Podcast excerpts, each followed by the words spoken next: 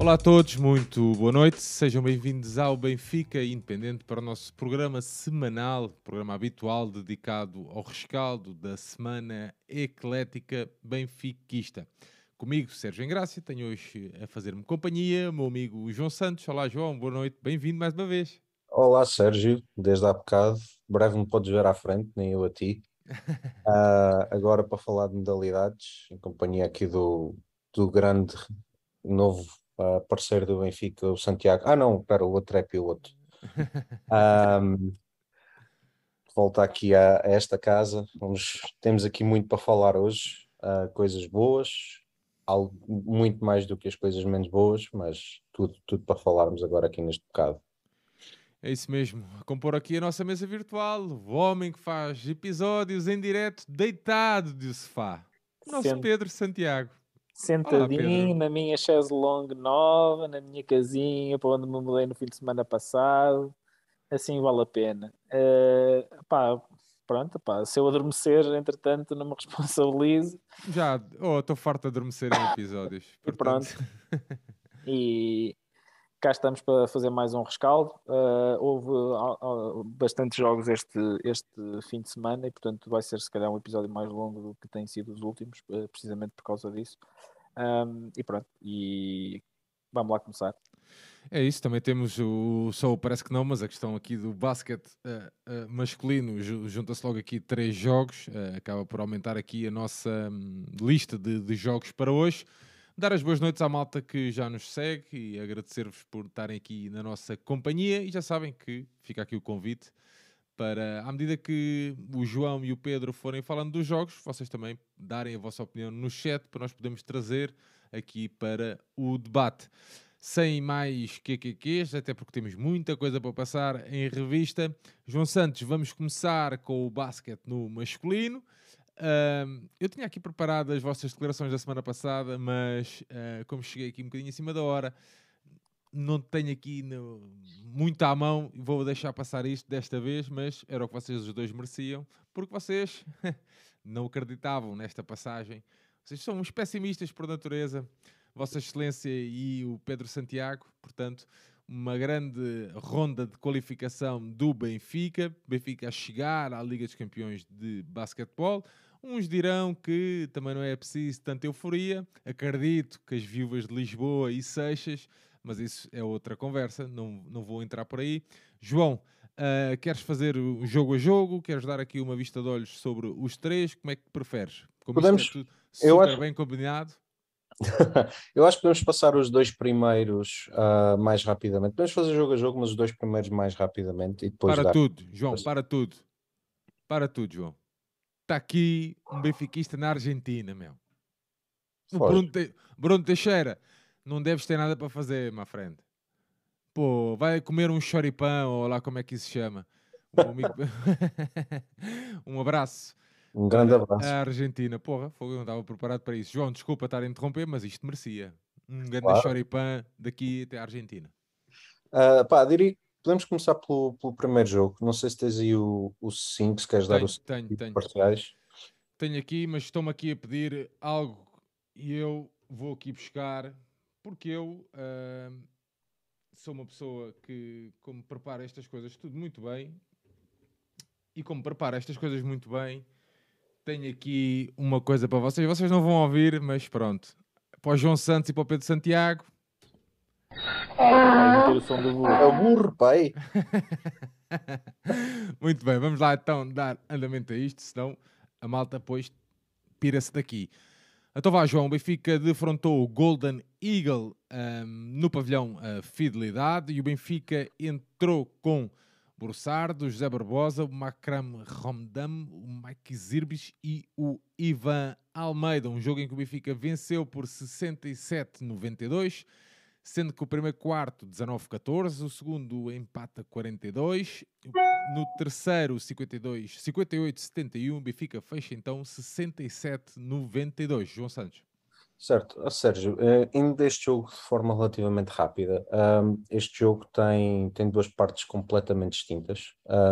Em especial no primeiro quarto, Benfica muitíssimo mal, especialmente do ponto de vista ofensivo. Uh, a relembrar muito aquilo que foram os quartos iniciais da Supertaça. Uh, portanto, daí também não houve grande surpresa. No segundo quarto nós já melhoramos, uh, especialmente com, com a eficácia de, dos triplos a subir, e depois a segunda parte fazemos é demolidora, mas isto tem aqui um grande fator que, que, que influenciou este nível da segunda parte, que é a rotação do, do Golden Eagle, foi uma rotação feita a seis jogadores, e chegando ao final do jogo, os jogadores já mal se mexiam, uh, tão cansados que estavam. O Benfica com muito mais rotação no, no 5 que ia jogando e, e com isso a conseguir no final esta diferença muito grande, que não é o espelho da primeira parte, mas que no global acaba por, uh, acaba por uh, demonstrar a superioridade a nível do plantel do Benfica sobre, sobre esta equipa. Uh, que individualmente um, tinha um jogador muitíssimo bom, o Mohamed Bashir Hamed, se eu disse, disse bem o nome dele, que acabou não faz por... mal, eu digo todos mal, então aí não tem problema nenhum, João. Que acabou por fazer 27 pontos, 4 ressaltos e 3 assistências. É verdade também a lançar muito, ele basicamente era o moneyball da, da, da equipa Kosovar. Uh, mas muito bom jogador. No, na parte do Benfica, uh, o Barbosa, o José Barbosa teve, teve bem, conseguiu 15 pontos, com, com uma muito boa percentagem de 3 pontos, e o Terrell Carter uh, a fazer um bom jogo também, com, com 15 pontos e 5 ressaltos, e, e já a prever aquilo que seria uma, uma muito boa fase de qualificação do, do Terrell Carter. Uh, uma vitória que acaba por ser justíssima do Benfica, uh, a fazer valer a força do plantel frente a uma equipa Kosovar que tinha um bom um, um bom 5, um 5 com alguma qualidade, mas que não tinha profundidade nenhuma e o Benfica a, a fazer-se valer disso para, para conseguir este triunfo. João, na, nas meias finais desta ronda de qualificação, o Benfica a defrontar os chipriotas do Keravnos, se não for assim também não interessa, ninguém vai reparar, por, e, a, e a vencer por 65-73, um jogo disputado na hum, sexta-feira em que o Benfica entrou com o Brussardo, José Barbosa, Romdam, Mike Zirbes e o Ivan Almeida. O primeiro quarto 16-13, o segundo 31-34, o terceiro 52-51 e o Benfica a fechar então com 65-73. João. Uh, Sérgio, indo aqui também de forma relativamente rápida ao jogo com, o Caravnos, uh, mais uma vez o Benfica entra mal no jogo. Uh, mais um primeiro quarto bastante fraco, uh, especialmente mais uma vez do ponto de vista defensivo. Eu acho que a equipa, do, uh, aliás, do ponto de vista ofensivo, do ponto de vista defensivo, e é algo que vamos abordar com, no jogo com o Bamberg, o Benfica esteve sempre bastante bem, uh, mas do ponto de vista ofensivo, este primeiro quarto, mais uma vez, tem bastantes semelhanças com aquilo que foi a Supertaça e com aquilo que foi, em, em especial, a primeira parte e mais em particular ainda o primeiro período do jogo com os Kosovares. Uh, no segundo período nós já conseguimos melhorar, já conseguimos partilhar mais a bola, já continuamos bastante competentes do ponto de vista defensivo e até acabamos por, por ganhar o quarto por seis pontos, mas foi um jogo que, que esteve ali sempre muito equilibrado, no terceiro quarto mais uma vez muito equilíbrio, um quarto que é marcado por já por muita luta, muita, muita agressividade parte a parte e que, e que os uh, cipriotas acabam na frente por, por um ponto. No quarto quarto, o Benfica entra forte, e aí sim entra bastante forte, com, com os Irbes finalmente a demonstrar uh, bastante utilidade. Ele não tinha estado particularmente bem nem no primeiro jogo, nem, no, nem até aí neste segundo jogo. E o Ivan Almeida também, aqui já, já com, uma, com uma antevisão daquilo que seria o, o jogo no dia a seguir a, a, fazer, eh, a fazer a diferença neste, neste, nesta parte inicial do, do quarto quarto, que permitiu ao Benfica abrir oito pontos de diferença até meio do quarto. Uh, o Ivan bem, quer, na, quer nas tabelas, quer, quer a pontuar, e com isso o Benfica abrir a vantagem, vantagem que geriu bem de forma relativamente confortável até, até ao final do jogo do ponto de vista individual, daqui só destacar o, o Nikos Stilianu, do, do Keravnos, que faz 18 pontos, com, com dois ressaltos e duas assistências também, e já um jogo muito completo do Ivan, com, com 20 pontos, 7 ressaltos e 5 assistências, claramente o MVP do Benfica neste jogo. Uh, um jogo muito mais equilibrado do que, do que com os Kosovares, ou pelo menos mais, equilib uh, mais equilibrado durante o jogo todo. O jogo com os a primeira parte foi equilibrada, Uh, mas o Benfica assim na frente, também a mostrar que tinha, tinha melhor mais peças de mais qualidade do que, do que os cipriotas e a, e a qualificar-se com justiça para, para o jogo da final que iria decorrer no domingo. Final essa que um, o Benfica venceu né, na final o Bamberg uh, por 87-73. João com o primeiro quarto 21-20, segundo 33-44, terceiro 59-70. Benfica a fechar então com 73 87, aliás, uh, 73, 87, assim é que foi. Uh, este que foi uma. Já me dirão, já me dirás tu que estiveste no pavilhão, uh, sei lá, uma tarde uh, épica, ou, ou, não. O Benfica aqui entrou com Tony Douglas, o Broussard, o Betinho, o Ivan e o Terrell Carter. João, conta-me coisas aqui. Sérgio, podemos, é podemos só... ficar eufóricos ou não podemos ficar eufóricos? Agora é proibido é assim, é mais, é mais que justo ficar, não sei se euforia, mas muito contente e muito feliz por, por esta. Por não esta... sejas como o Santiago, não partas do princípio que as coisas vão correr mal, que toda a gente quer mal, que está tudo mal. Não, vamos ah, festejar. Ah, atenção, que eu, eu, eu não, tô, eu não, não sou nada disso, Sérgio. Aliás, eu. Santiago, olha aqui, olha, eu aprendi com os meninos, vi fotografias dos meninos, eu, olha, é assim, é assim que se faz. Olha, estou olha, longe. Para ti é longe, assim, o Florencio faz para ti, faz assim. Eu estou, eu estou longe de, de ser uh, esse tipo de, de, pessoa. Simplesmente eu justifico todo, todas, as minhas, uh, todas as minhas opiniões. Portanto, eu não, não digo que vamos perder ou, ou que acho que vamos perder ou que acho que vamos ganhar só porque baseado numa fé exada qualquer. Simplesmente uh, justifico tudo aquilo que eu digo. Portanto, a minha fé para este jogo com o Bamberg era zero, porque a equipa uh, do Benfica, mesmo nos dois jogos anteriores a, a este, nos dois jogos de qualificação, e além da supertaça, que foi miserável, não deu sinais positivos e portanto não havia razões nenhumas para acreditar que a equipa do Benfica ia fazer um grande jogo contra o Bamberg. lamento, lamento, mas eu se tivesse que fazer a análise eh, baseado nos mesmos Santiago, jogos, mas nós, nós somos o Benfica, nós, nós entramos nós Sérgio, neste caso entramos isso, com seis, entramos com seis, é o misticismo. É, isso crendices, isto é o Fernando Santos, isto é para o Fernando Santos e para o Escolar e para as senhoras do Caravaggio e para Fátimas e não sei o quê. Eu olho para as coisas conforme elas são. Portanto, se eu, tivesse... eu sei, meu amigo, mas eu sou estou-me a meter contigo. É só isso, eu já Porque percebi. acho que é assim que mas, as coisas mas é, têm que mas ser. é importante esclarecer porque eu estou, estou a ganhar Você, uma tu tens pés mais, tu tens não, pés não, é não, não é nada disso. Tu tens os pés assentes na terra, vês as coisas mais, mais objetivo. Pá, eu sou mais lunático. Percebes? Não, não, não tem a ver com o assim. lunatismo. Assim. Eu acredito, eu para mim, eu acredito sempre. Pronto. Eu nem que fosse o, o Povos baloncesto. Eu acreditava, meu. É, a minha cena é esta. E eu gostava de ser assim, mas não sou. Mas, eu percebo, eu percebo. É só, só, mas tu só é, por mas, isso. Mas tu é que estás bem, é? Não, não, não estou bem nem mal. É cada um vê. isto não há certo e errado. Não, claro que não. Agora, se eu tivesse que fazer a análise e uma previsão para o jogo com o Bamberg, baseado nos três jogos que o Benfica tinha feito, obviamente que essa previsão não podia ser, não podia ser a melhor, não é? Aliás, mas a nível, mas a nível de, de, de, de, de ou seja, a nível de individualidades, nós não ficamos atrás do Bamberg. Ah, eu, eu acho que ficamos. Eu simplesmente acho, que, ah, eu acho que ficamos. Simplesmente eu acho que a equipa do Benfica foi, foi capaz, eu depois também posso dar uma Eu acho é que faltava aqui funcionarmos como equipa, mas eu acho sou eu que, eu acho que a equipa do Benfica coisa, preparou bem o jogo e foi capaz de contrariar as melhores individualidades do Bamberg e acho que de certa maneira uh, houve algum fator surpresa e talvez até alguma sobranceria da equipa alemã. Uh, e depois o fator casa é muito relevante. Lá e tá. acho que isto... é, é, aí que eu quero chegar. E, e acho que é o sexto jogador aqui. E acho que isto tudo, tudo junto contribuiu para que o Benfica fizesse um grande jogo, e isso é inegável. O Benfica faz um grande jogo e elimina uma equipa que, na minha opinião, é superior. Agora, eh, se, se o Benfica voltar a fazer 5, 6, 7 jogos contra eles, se calhar não, a maioria vai cair para o lado deles. Eu, é o que eu, acho. Eu, eu, acho. Eu acho que há vários fatores. O fator casa é importantíssimo.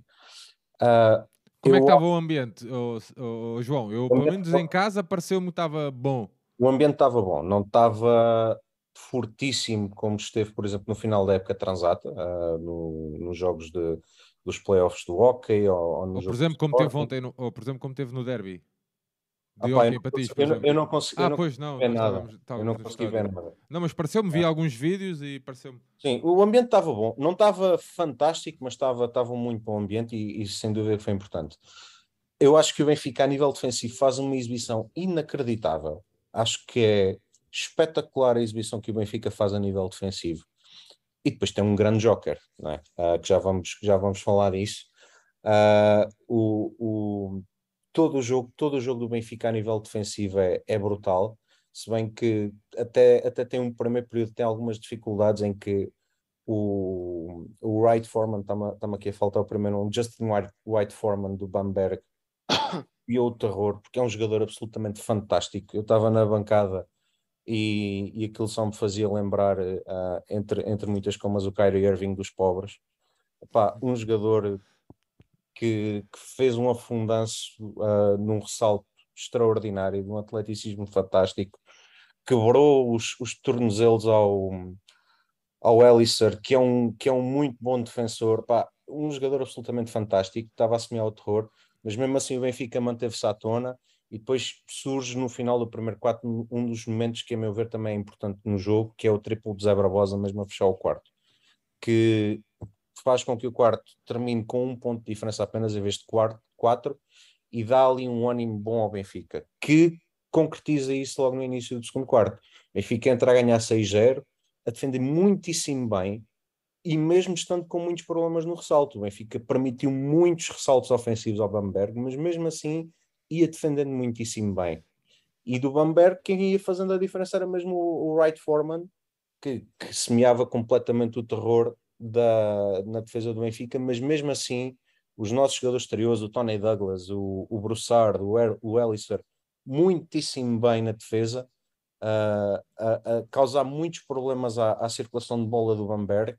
E depois dentro também tivemos um, um Terrell Carter, que embora uh, não esteja demonstrado muito em números, nem, no, nem nos ressaltos, nem nos desarmes de lançamento, mas sempre foi muito intimidador, que, que sempre provocou uh, dificuldades aos lançamentos dos alemães e com isso o, o, a retirar a eficácia também desses, desses lançamentos.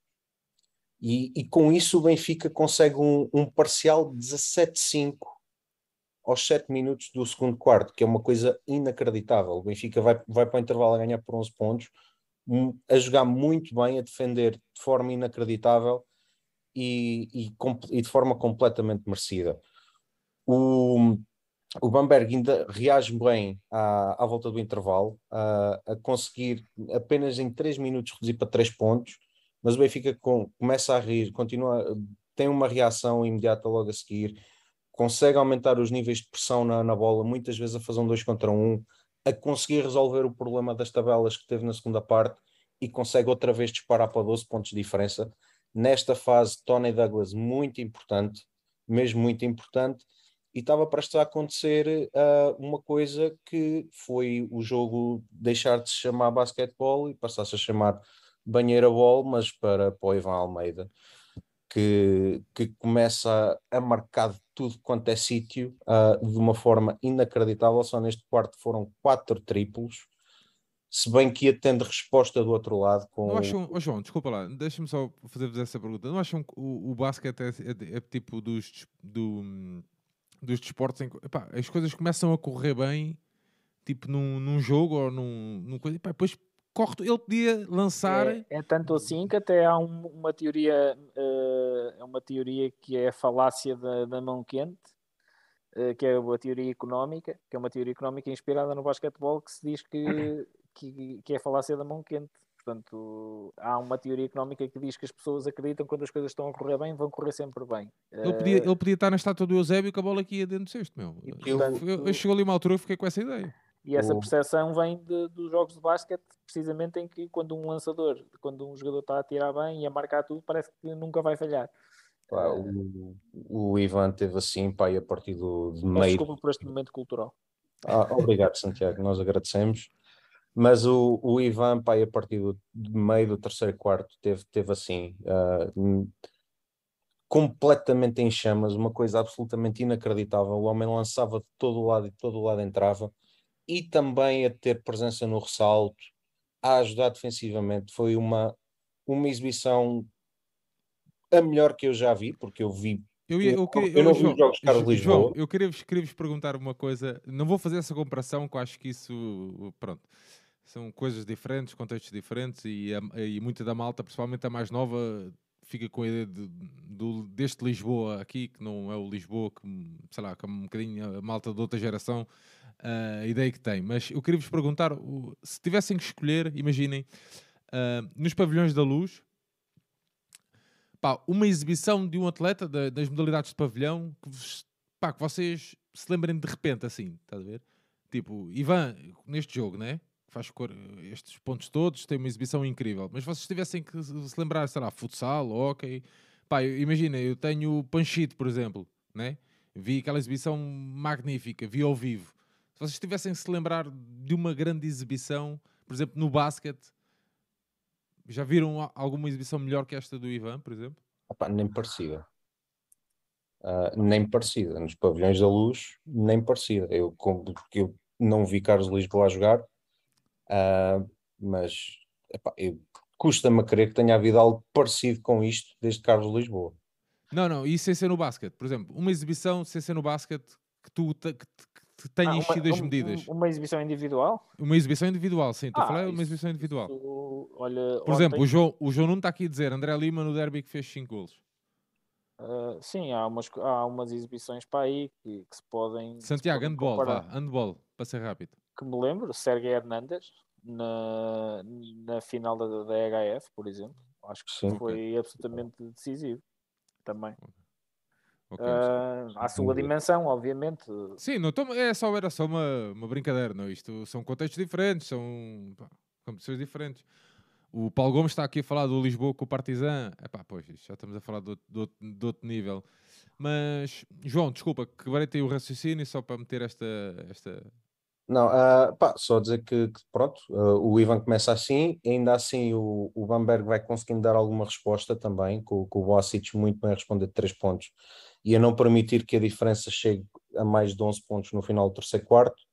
No último quarto, o Bamberg ainda encurta um bocadinho, mas, mas o Ivan estava diabólico. Uh, consegue meter novamente 13 pontos de diferença a faltarem 5 minutos uh, e, e, ainda vai marcar mais até final do jogo. Uh, conseguiu, o Benfica chega a ter 14 pontos de vantagem no final, a dois minutos do fim, e, e, a partir daí já não, já não havia volta a dar, estava muito por cima a todos os aspectos, psicologicamente, a nível do momento do jogo, portanto acelar aí essa vitória que, se não me engano foi naquela, naquela bandeja que o, que o, Ivan, aliás no fundanço que o Ivan Almeida faz que dá aquela imagem com, com o Aaron Broussard de braços abertos a, a, contemplar aquela exibição absolutamente fantástica. Uh, uma exibição coletiva fantástica do Benfica, uh, especialmente a nível defensivo. A nível ofensivo, também há que dizer, muitas vezes nestes jogos, aliás, a melhor equipa da história do basquetebol fazia isso inúmeras vezes, que é dar a bola ao, ao homem do dinheiro e sair da frente. E o, e o Benfica soube fazer isso muito bem, quando tinha que fazer, porque era o que tinha que fazer. Ofensivamente era, e, e do ponto de vista coletivo, por incrível que pareça, era o que fazia sentido. Uh, e ia conseguir uma vitória muitíssimo boa. O, o melhor jogo, sem dúvida nenhuma, da, da era Norberto. Uh, em relação à euforia, eu só não digo euforia porque isto não representa nenhum título. Eu sei, uh, eu sei, João. É, eu estou a é dizer, eu estou a é dizer porque é assim, nós, principalmente para este jogo, pá, partíamos como uns underdogs ou não? Claro, claro. É, acho que esta opinião é unânime entre os três, pelo menos, ou não? Sim, sem sim. dúvida nenhuma. Pronto. Sem dúvida nenhuma. Apesar por... de ser uma competição, não sei o quê, criada, berereu, berereu, pá, nós temos de estar contentes com isso. É isso, ninguém nos pode tirar. Ah, eu sei que não é nenhum título, obviamente, mas porra, pá, uma, uma, uma, uma equipa que nos tinha dado exibições fracas uh, pá, com críticas duras e justas vossas e minhas, pronto, e da malta que, que nos acompanha. Pá, apresenta-nos uma exibição destas, obviamente nós podemos, pá, temos uh, o direito de, de, de, festejar, de ficar contentes, porque chegámos a uma competição, porque o Benfica, não sei, digo eu de cor, fez um investimento para receber cá esta ronda de qualificação, não sei, acredito que tenha feito, possível. Ah, é, é possível, não? Sim, sim, sim, sim. É alguém no Benfica também acreditou que eh, se calhar dava. Digo eu, eu estou a falar de cor mesmo desta vez, atenção. Estou- a tentar eh, f- eh, conversar convosco para perceber também pá, qual é a vossa ideia. Agora, não gosto que venham a desvalorizar, parece que estão a desvalorizar este, esta pequeníssima conquista ou, ou este passo dado que nós conseguimos dar e bem, pá.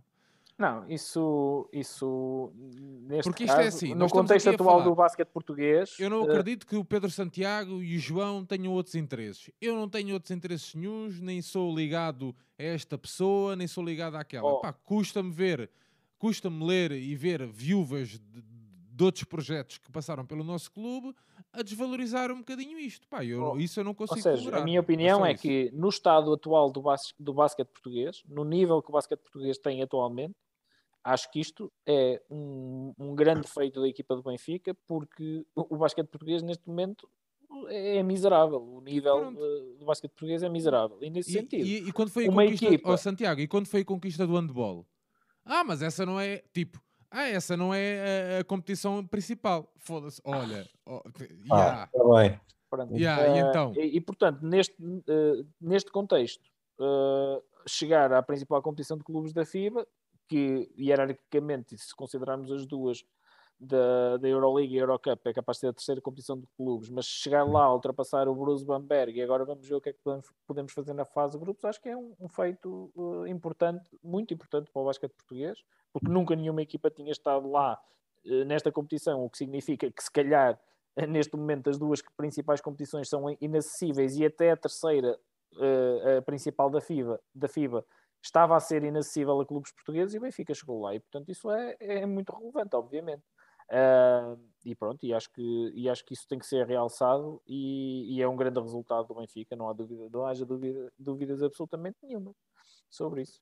Concordo. Uh, Deixa-me só dizer isto. Eu ouvi em, em outros podcasts de, de específicos de basquete que, embora seja a terceira competição na, europe- na, na hierarquia do basquetebol clubes europeu, há equipas que preferem jogar esta competição do que a, do que a, do que a Euro, do que a Cup porque um, os prémios monetários aqui são maiores. Eu não estou a dizer de cor, não sei se não sei se é exatamente assim ou não. E toda a forma de dar um outro destaque que é, como, como tu referiste, Sérgio, e como o Tiago Dinho tem referido várias vezes, uh, o esforço que a direção do Benfica, em primeiro lugar do, do presidente, provavelmente mais no terreno o, o vice-presidente e, e mesmo os team managers, em trazer estas competições para cá, tendo uh, as fases de apuramento, seja uh, esta fase de apuramento da, da Champions League, uh, a Final Four da HF o ano passado. Vamos ver se, se há vontade e se, e se as pessoas querem, eventualmente, por exemplo, uma Final Four da. Este da, ano vai haver mais surpresas, não tenho se nós lá chegarmos. Portanto, uh, isso é de ressalvar e isso é logo um, um, uma vantagem que as nossas equipas têm à partida. E, e, é bom que a direção e, e, os responsáveis, sejam eles em que hierarquia estiverem, uh, estejam atentos a isto e, e é só dar o, o destaque uh, devido a isso. Só dar aqui os, os, destaques do jogo a nível, a nível individual, portanto, do, do Bamberg, uh, destaque aqui três jogadores, o, o Christian Sengfelder, um posto que acabou por fazer 6 pontos, mas fez 19 ressaltos, 9 deles ofensivos. Portanto, muito naquela, naquela primeira parte em que o Benfica teve muitos, muitas dificuldades em controlar a tabela defensiva. O tal Jaromir Boasic, que faz 21 pontos e 4 ressaltos, muito bem. E depois o tal Justin White Foreman, uh, Wright Foreman, que, que, faz 25 pontos, 5 ressaltos e 6 assistências. A grande estrela desta equipa e um jogador fantástico, na minha opinião. Do lado do Benfica, destacar uh, o Tony Douglas, fez uma exibição muitíssimo boa quer a defender, quer também no, na organização ofensiva. Ele acaba com 10 pontos, com 8 assistências e 3 ressaltos. O Terrell Carter também tem que dar o destaque, embora a folha estatística não esteja muito preenchida, ele tem, tem 10 pontos e apenas um ressalto para um posto, não é uma grande folha estatística, mas ele deu uma grande agressividade na defesa, uma grande. Uh, conseguiu ser muito dissuador das penetrações do Bamberg e, e, sempre muito energético, foi muito importante para, para a é, ele, ele é show, meu. Ele, ele tem uma ligação, ele já construiu ligação com as bancadas, notas. Yeah, ele é muito inteligente. Uh, depois o, o Broussard, também sempre um jogador muito fiável, muito, muito importante a defender, uh, faz 8 pontos e 7 ressaltos, aqui importante muito na tabela, Tênis é o principal forte do, do jogo do Broussard, e depois é inevitável ir à folha do, do Ivan, com 39 pontos, 8 ressaltos, uma assistência, dois roubos de bola, um desarme de lançamento e depois 9 em 14 de 3 pontos, que são 64%. Isto para o Stephen Curry é muito bom. Para o Stephen Curry, que é o melhor lançador da história, e faz 15 em 21 lançamentos de campo, que são 71%. Isto são números inacreditáveis em qualquer campo deste planeta, seja aqui, seja na NBA. E depois o, o highlight, que é no final do jogo, ele virou-se para a bancada e, e, gritou chupa João Santos e chupa Santiago. Claro, eu ouvi, ouvi, deu para perceber. Uh, e pronto, a minha conclusão deste jogo é meter a minha violinha no saco e tirar o chapéu de coco a esta equipa, parabenizá-los e, e esperar que isto seja para continuar, porque foi uma exibição Não de vais falar do Norberto, João? Pá, o Norberto, obviamente. Não, eu só estou a perguntar, eu sou tipo, só estou a conduzir a conversa. Pá, só... obviamente que para uma exibição desta qualidade o treinador é importantíssimo. Portanto, este jogo foi muito bem preparado, a equipa esteve muito bem em todos os momentos do jogo e, e tem que ser dado claro mérito ao, ao, Norberto, porque se nós aqui já criticámos, e, e se criticámos neste jogo, é como eu digo, é, é meter a violinha no saco e, e tirar o chapéu de coco quer à equipa, quer ao, quer ao treinador. Que... Deixa-me só, João, antes de, de, fecharmos isso, acho que já disseste praticamente tudo o que havia para dizer sobre o jogo. Uh, Deixa-me destacar o facto do Benfica uh, ter sentido pela positiva a presença do Tony Douglas na, na, na equipa e por uma razão muito simples. Eu no jogo da Supertaça, durante a primeira parte, o Ivan Almeida uh, foi praticamente ele a carregar, a levar a bola para a frente e a servir quase de organizador do jogo e chegar pegar no ataque e lançar. Na segunda parte, tivemos muita dificuldade em, rodar a bola, mesmo com o Brusser. E só na parte final em que o Brusser pegou no jogo e, e, foi quase sempre ele a assumir os lançamentos é que, é que conseguimos encostar na equipa do Sporting e neste jogo com o Bruce Bamberg o, o, Tony Douglas meteu uma organização de, na equipa muito melhor uh, e parece-me uh, que a presença dele uh, no, no terreno de jogo também nos, nos trouxe alguma clarividência que nos faltou no jogo da Supertaça. em que ele não, não pôde dar o seu contributo à equipa. Portanto, parece-me que o crescimento também da qualidade de jogo da equipa poderá também estar associado a termos uma melhor partilha de bola, uh, e uma maior clarividência uh, na organização dos ataques. E eu quero acreditar que o Tony Douglas, pela experiência que tem, pelo currículo que tem, uh, vai, vai contribuir muito para isso daqui para a frente. Muito bem, para fecharmos aqui este tema, o basquete no masculino, alguém perguntava aqui Uh, o João Silva dizia aqui: acho que não vamos poder jogar a fase de grupos no Pavilhão da Luz. Uh, João, Pedro e João, uh, dar-vos aqui, dar aqui a nota que ah, eu já li sobre isso e, entretanto, contactei o, o, o, elementos da estrutura de, de, de, das modalidades do Benfica, né? das modalidades de pavilhão, e, e a resposta foi Uh, já, já pensaram onde é que vão uh, jogar a fase de grupos da Champions em basquete? E a resposta foi na luz. Sim, eu, eu sobre isso, Sérgio. Pronto.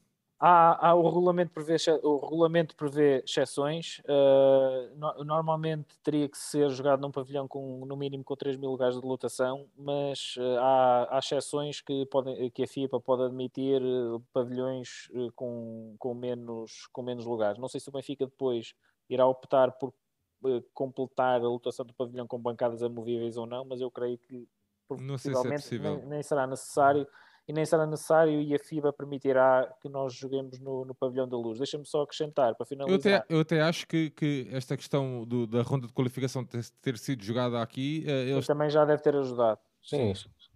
E, e parece-me, eh, e deixa-me só acrescentar uma última coisa, que o sorteio da, da Champions League já, já foi feito o Benfica está integrado num grupo com o Limoges, que é um histórico do basquetebol uh, europeu, que já foi inclusivamente campeão europeu, o Limoges de França.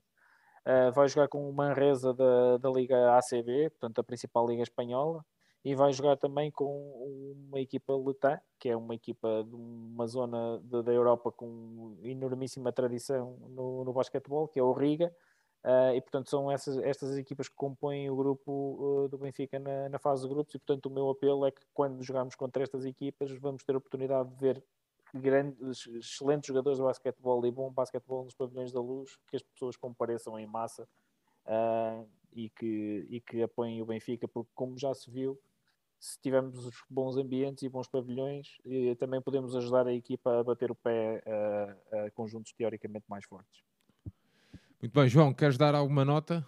Não, não. Uh, só... Santiago, ah, desculpa, Santiago, oh. vê lá se consegue, consegues aumentar aí um bocadinho o volume do teu, do teu microfone ou assim alguma coisa. Diz, João, desculpa. Não, é só reforçar o, aquilo que o Santiago disse. De termos, irmos ter belíssimos jogadores de, e belíssimas equipas de, de basquetebol no, nos pavilhões da luz e para, para comparecer, porque por muito difícil que seja um, bater estas equipas, vamos estar sempre mais perto com bons ambientes e com pavilhão cheio. Dar nota aqui, tanto o João Nuno como o Nuno Pereira a, a darem nota que Limoges foi onde jogou o Jean Jacques de 96 a, a, 99. Oh, Sérgio, está melhor assim o meu microfone? Tá, tá, tá bom. Obrigado. Muito bem, vamos avançar. João, continuamos no basquete. Desta feita, a nossa equipa sénior feminina de basquetebol, a turma do Eugênio, a sacar mais um título, a Taça Vitor Hugo. Um, uma, uma, uma, competição disputada em Hermesinde, onde o Benfica. Uh, nós já tínhamos, o João já tinha explicado la semana passada como é que iam funcionar aqui esta questão dos jogos. O, na primeira eliminatória, o Benfica venceu o Olivais de Coimbra por 59-25. Na primeira parte, 32-13 e o Benfica a fechar 59-25. Não estranhem, o João já pode explicar novamente, para quem não tenha tido a oportunidade de assistir na semana passada. E o Benfica entrou com a Joana Soeiro, o Huff, a Catarina, a Carolina Rodrigues e a Rafaela. João. É assim, Sérgio, eu não vou, não vou correr os jogos todos, até okay. porque não tive a oportunidade de, de os ver todos uh, vi, vi uns pecados de uns e os pecados de outros, uh, mas deixar, deixar então explicar, explicar novamente o formato. Este troféu contou com as 12 equipas da primeira, da primeira divisão, em que havia uma primeira eliminatória, ou seja, de, de seis jogos, em que todos os vencedores passavam aos quartos de final e os segundos, os, os dois melhores vencidos, ou seja, as equipas que perdessem por menos diferença, iriam passar uh, também esses quartos de final. E pronto, depois chegou-se quartos de final, meias finais e final. Todos os jogos até à final foram jogos de 12 minutos, com, inter, com, com duas partes de 12 minutos, com um intervalo de 5 minutos no meio. Uh, em relação aos jogos que o Benfica fez, o Benfica começa por, por defrontar o, o Olivais, uh, depois defronta o, o Cabo Madeira e acaba com o Francisco Franco se nós virmos, todos estes jogos são jogos uh, que acabam com uma diferença pontual muito grande. Uh, o jogo com o Francisco Franco foi o único que teve um bocadinho de história ao início, em que o, em que o Benfica até entrou mal no jogo, mas depois recupera e constrói uma vantagem grande também a finalizar o jogo.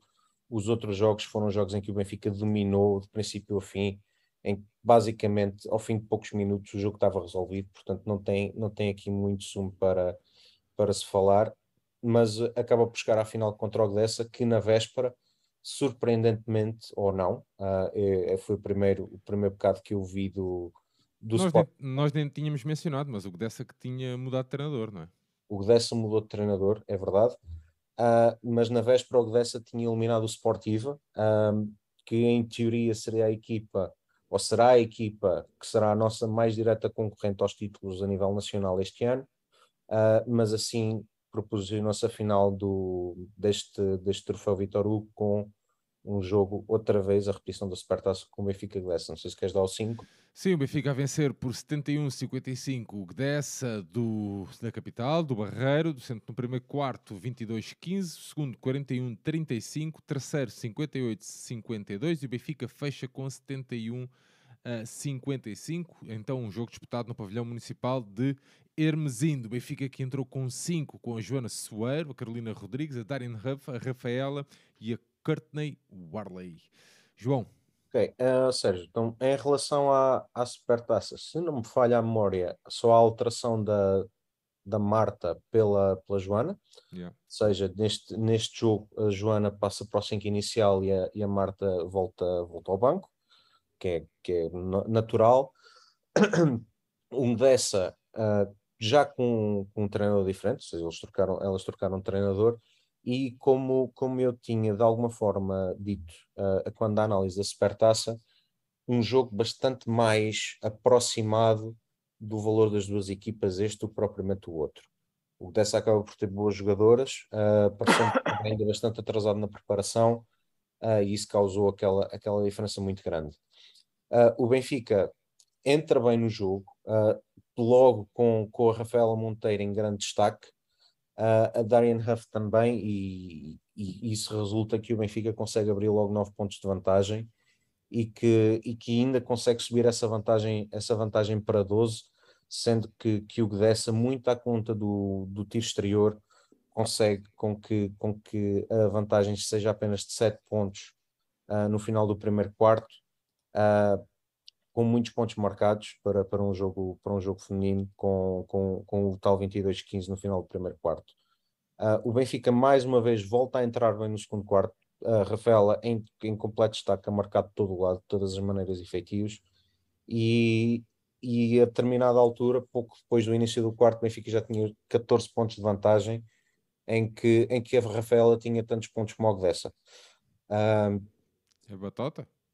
É batota. Portanto, jogar com a Rafaela Monteiro normalmente é batota. Ainda por cima, a Rafaela não tinha ganho o MVP na Supertaça, portanto, chateou-se e este tinha que ser dela. Uh, o dessa estava realmente a ter muitas dificuldades em ultrapassar a defesa do Benfica. Uh, apenas a custa dos triplos uh, conseguiu, conseguiu manter-se ali no, ali no encalço e depois beneficiou de dois fatores. Beneficiou de algum tempo de banco que a Rafaela teve, o Benfica não ajustou bem e depois uh, a Warlick também estava a ser muito importante a nível defensivo na, na dissipação das penetrações, uh, ser muito importante nos ressaltos, uh, estava com problemas de faltas e aí o, o Dessa conseguiu aproximar, também com uma entrada muito boa da Maria Gonçalves, que fez 11 pontos no segundo quarto, portanto teve muitíssimo bem. o Dessa acaba por conseguir aproximar o jogo a 4 que, que no final do quarto acabam por ser seis pontos de vantagem. Uh, o Benfica volta do intervalo, aliás, ambas as equipas voltam do intervalo bastante inspiradas, até a falharem vários, vários lançamentos abertos, a cometerem vários turnovers, e não, não era por, por, apresentar uma qualidade muito superior ao Benfica, mas o Benfica estava a falhar bastante e o dessa ainda consegue chegar a dois pontos de, de diferença, que foi o mínimo que conseguiu durante o jogo. Uh, em jogo esse em que o Benfica, desde o primeiro sexto, teve sempre a vantagem. O Benfica nunca perdeu a vantagem. Uh, o Benfica até reage depois, uh, com, com a dupla de bases da, da Marta e da Compal a conseguirem impor mais velocidade no jogo, a conseguir abrir o campo e, e muitas combinações com, com as jogadoras interiores. E o jogo volta a abrir para sete pontos, que seriam seis no final do quarto, e já aí dava uma, uma almofada mais confortável. O quarto quarto tem uma história completamente diferente do resto do jogo. O quarto quarto, o Benfica sofre três pontos apenas. Uh, esses três pontos são marcados através de um único sexto que foi marcado a três segundos do final. Ou seja, as equipas começaram basicamente iguais do ponto de vista em que os cestos estavam completamente fechados, ninguém acertava nada. Mesmo nos primeiros cinco minutos, o Benfica faz um 6-0, mas são todos os pontos da linha de lance livre. Ou seja, o que é que se notou, o que é que se começou a, a sentir aqui? Muito cansaço. Resultado dos jogos dos dias anteriores, o Benfica conseguiu lidar com isso melhor porque tem muito mais rotação que o Gdessa. Uh, e o Gdessa, basicamente, o, o, último quarto praticamente não apareceu em campo. Muitos turnovers, muitas dificuldades defensivas, as jogadoras, algumas até já, já para se mexer tinham dificuldades e acaba depois por ser natural o volumar da vantagem do Benfica. Uh, que, que, que, resulta na vitória. Acho que, acho que o Benfica, em condições normais, ganharia sempre, talvez não por esta vantagem, uh, mas demonstra mais uma vez a profundidade do plantel em comparação com o dessa, que eu acho que ainda tem armas para, para subir um bocadinho mais na qualidade de jogo e ser também um, um forte candidato no, a ter uma boa presença, pelo menos nos playoffs. Uh, a nível dos destaques individuais, no dessa, destacar claramente a Maria Gonçalves. Faz 4 em 4 triplos, muito para 100% é perfeito. Fez 14 pontos, portanto mexeu muito com o jogo dessa. Uh, a Maianca, neste jogo já apareceu bastante melhor do que na Supertaça. Faz 12 pontos, 5 saltos e 2 assistências. E depois outra jogadora que também esteve muito discreta na Supertaça, que é uma reforço, uma base alemã, que é a Brita Dalbo, que neste jogo já foi muito importante na condução ofensiva do jogo dessa, faz 5 pontos e 8 assistências. No Benfica, a Courtney Worley faz 9 pontos e 10 ressaltos, a Darian Huff 10 pontos e 4 ressaltos, e depois, claro, a MVP, a mulher da batota, a Rafaela Monteiro com, com 20 pontos, 11 ressaltos, 5 assistências e ainda um roubo de bola. Claramente a MVP da, da final. Mais uma vitória, uma vitória merecidíssima. O oitavo troféu consecutivo, o segundo troféu vitória consecutivo. Recordar que o, a última edição deste troféu tinha sido jogada ainda antes da, da pandemia, uh, foi retomado agora. O Benfica tinha ganho a última edição, volta a ganhar esta. Uh, mais, um, mais um troféu para o museu, uh, mais uma celebração no autocarro, com, com alguns problemas, mas destacar a, a, veia de conquista desta equipa que não se cansa de ganhar e que, e que estou certo que, que vai lutar e vai com certeza ganhar os títulos internos deste ano. E vamos ver o que é que, que, é que conseguimos fazer na Europa. Mas dar os parabéns à equipa, dar os parabéns ao, ao treinador por mais, um, mais uma conquista para o, para o nosso museu. Eu estava aqui à procura, estavas a falar disso, da, da questão da, da Europa também, eu estava aqui à procura da, de quando é que eram, de quando é que se começava então esta caminhada europeia do Benfica e, e entretanto tinha-me aparecido aqui a 6 de outubro, mas o João Nuno diz que se calhar é só o dia 27, mas isto para dizer o quê? Que abri aqui uma notícia que dizia Benfica quer subir à Liga. Realizou-se esta quinta-feira em conferência de imprensa realizada na sala de imprensa da, do Pavilhão da Luz a apresentação oficial da equipa de basquetebol feminino do Sport Lisboa Benfica para a temporada 2013-2014. Uma equipa que contava, por exemplo, com a Sofia Ramalho e que era treinada pelo André Cardoso. Portanto, 2013-2014. Estamos na época 22-23 e estamos a falar desta super equipa recheada de títulos um bom trabalho tem vindo a ser feito aqui ah, nesta Fizemos secção. o caminho das pedras no basquete feminino, andámos aí uns anos com um projeto muito indefinido, eu acho que até chegamos aqui a falar disso aqui, e o João Nuno, quando, quando fazia os programas Sim. contigo, falou disso muitas vezes, andámos aí uns anos com, que nem se percebia bem o que é que se queria disto, mas finalmente uh, encontramos o caminho e, e como é óbvio... Uh, quando se tem uma ideia uh, coerente uh, e se faz uma aposta com pés e cabeça naquilo que se quer fazer, e também temos que reconhecer que a concorrência também não é assim tão forte internamente quanto isso. Uh, é óbvio que, que, os resultados tinham, tinham que aparecer uh, e estão a aparecer e a equipa merece tudo que tem tudo que tem conquistado e daqui vão os meus parabéns a todos e esperemos que da próxima seja possível festejar sem, uh, sem, sem incomodar motoristas.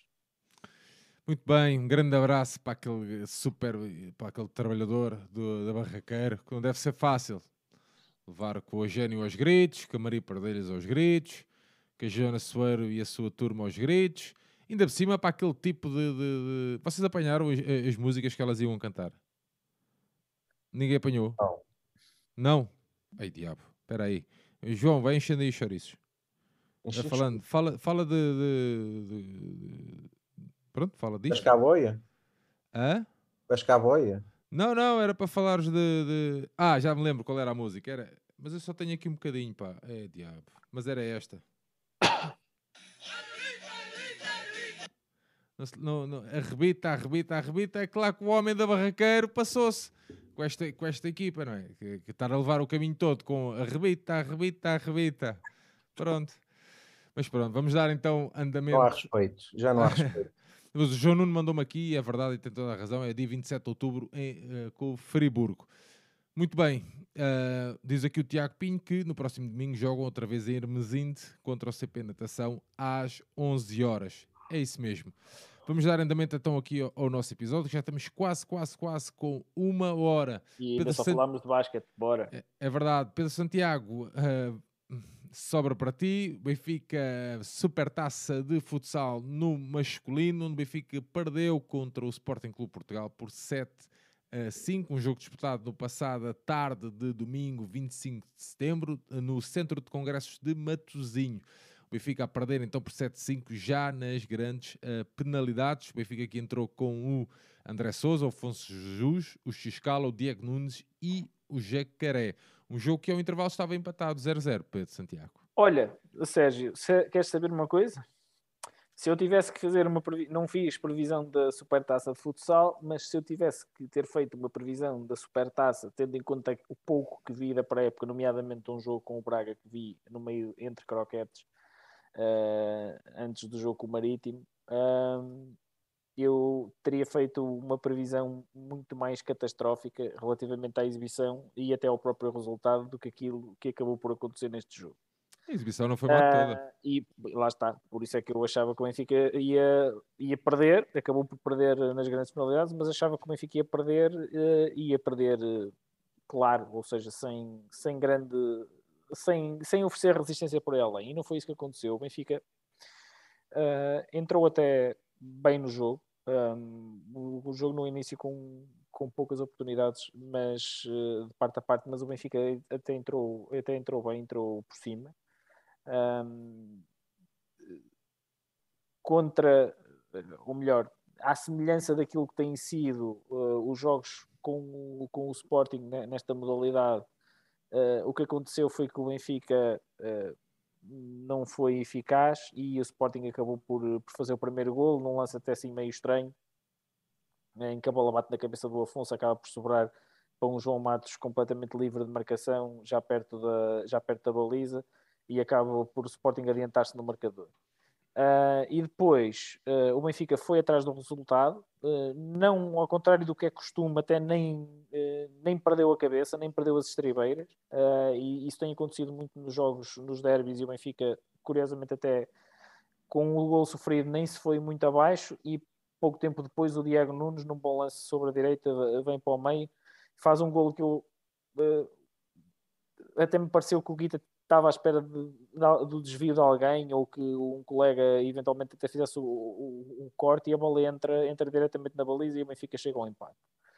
Uh, e depois, um, eu entretanto também devo dizer que eu estava a ver isto a, meio com, a meias com, com o basquete e portanto não, nem, nem me apercebi muito bem de, do que aconteceu a seguir ao, ao gol do empate, mudei um bocadinho para o basquete quando voltei a mudar o Sporting já estava 3, a ganhar 3-1 uh, depois pus para trás e percebi que, que o Benfica uh, mais uma vez sofre um golo na bola parada e eu aqui acho que o Sporting é uma equipa muito superior ao Benfica e acho que isto é dedo do treinador, acho que o Nuno Dias prepara muito bem, a, a, muito melhor as bolas paradas do que, do que o Pupis e isto já é uma coisa que é de, de há alguns anos para cá, não é, não é de agora e, e, o Eric faz o, faz o golo na bola parada, ainda que não, não tenha sido sequer uma bola parada muito bem elaborada, foi tocar, tocar ao lado e, e a equipa do Benfica também se distraiu e acaba por, por o Eric fazer o, o 2-1.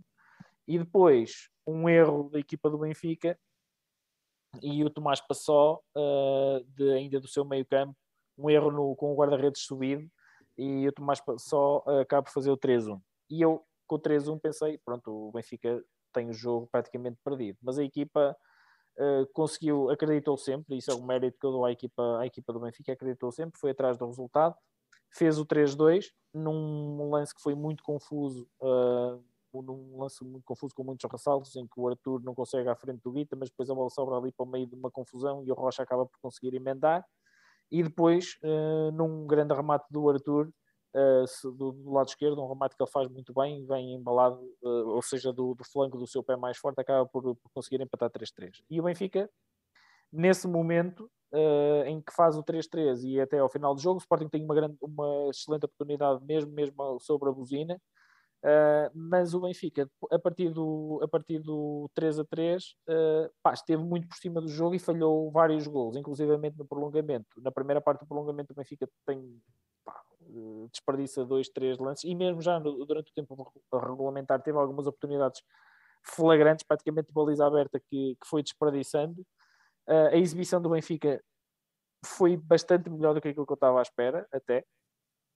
Uh, não, não teve, e eu, aqui devo dizer que o Pulpis e, e, e, e, isso foi uma surpresa pela, porque eu, tendo em conta o 5 inicial, que foi uh, com o André Souza na baliza e com o Giel na, no banco, o, o Pulpis acabou por deixar o Rómulo fora. E eu pensei, quando vi o Rómulo fora, pensei, o Benfica não tem ninguém para defender os pivôs do, do Sporting.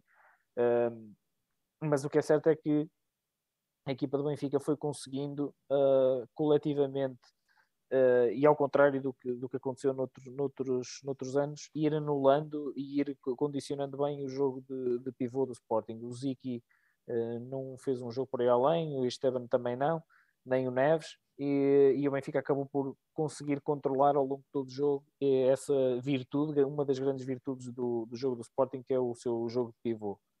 Uh, e portanto, do, e dizia eu, a partir do 3-3 o Benfica assenhorou-se do jogo, já tinha desperdiçado algumas oportunidades no, no, tempo regulamentar, mas sobretudo na primeira parte do prolongamento o Benfica falhou, pá, sei lá, duas, três oportunidades que, que, não podia ter desperdiçado. E o que é que aconteceu? Tal como na primeira parte, quando o Benfica tinha entrado bem no jogo e o Sporting faz 1-0, o Sporting chega ao 4-3. Uh, ah, chega ao 4-3, uh, ah, um gol do, do Sokolov, onde o Giel até me pareceu uh, um bocadinho mal batido. Achei o golo muito fácil. Uh, achei o golo muito fácil pa, pa, na posição em que, em que o jogador de Sporting estava, mas o Sokolov acaba por fazer o 4-3.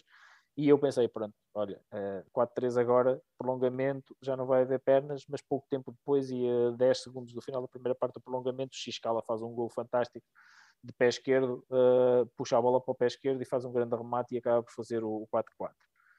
Uh, daí até final, uh, com o Benfica sempre mais por cima do jogo do, do, que o Sporting, mas daí até a final o jogo foi um bocadinho mais, mais dividido e acabamos por chegar aos penaltis. E depois, nos penaltis, uh, o, o Sporting foi, foi mais competente. Até me pareceu, tendo o jogo chegado aos penaltis, eu pensei, pronto, aqui o Benfica tem uma hipótese de, de vencer este jogo, porque chegando aos penaltis, o ascendente psicológico, na minha opinião, até era nosso, apesar de nós termos desperdiçado oportunidades e ter, podermos ter resolvido o jogo na, no tempo regulamentar. Pensei, ok, o Sporting é que era o favorito, nós estamos aqui na, nós estamos aqui, chegamos, deixa, levamos este jogo para os penaltis, nos penaltis, que até também, além da questão técnica de, da forma como se batem, Uh, também é uma questão mental e de confiança. E eu pensei, pronto, ok, o Benfica até teve a perder no prolongamento, conseguiu chegar ao empate, trouxe o jogo para os penaltis, não era favorito neste jogo. Acho que temos aqui uma hipótese de, de finalmente matar um borrego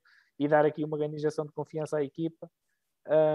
mas não foi isso que aconteceu. O Benfica bateu mal os penaltis, uh, bateu até sem convicção, principalmente o Rocha e o, e o Diego Nunes.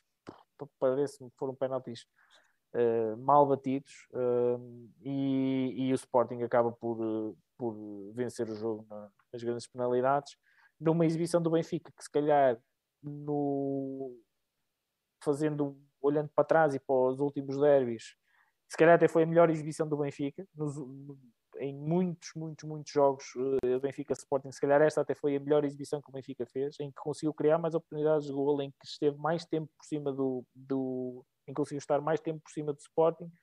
E eu, sinceramente, receio que esta tenha sido uma oportunidade desperdiçada e que, por outro lado, tenham tocado sinais de alerta na, na equipa do Sporting, porque claramente o Sporting também jogou abaixo daquilo que pode e sabe. Uh, e, para, e, e, e, receio que esta tenha sido, se calhar, uma oportunidade, não diria irrepetível, mas que eh, não sei se, se, se vamos ter outro jogo em que em que seremos tão declaradamente superiores como fomos, como fomos neste, porque o Sporting marcou contra a corrente na primeira parte, marcou contra a corrente no prolongamento. O, no, no, único momento em que esteve claramente por cima foi quando chegou, quando fez os dois gols e fez o 2-1 e o 3-1. Porque no resto do jogo o Benfica foi, foi melhor, foi melhor no início do jogo, entrou melhor. Uh, depois, quando foi atrás do resultado e a seguir ao, ao um, um, um, também esteve ali durante um período melhor. O Benfica conseguiu ir criando sempre oportunidades ao longo de todo o jogo. Cometeu esses dois erros, um na defesa da bola parada e outro um erro direto que, que dá o 3-1 ao Sporting. O da bola Mas... parada, então somos uns anjinhos incríveis. Sim, sim, sim. E, e, acho que pronto, nesse momento o Sporting teve aí algum ascendente, mas durante o Benfica foi melhor durante bem mais tempo do, do, do jogo do, do, que o Sporting.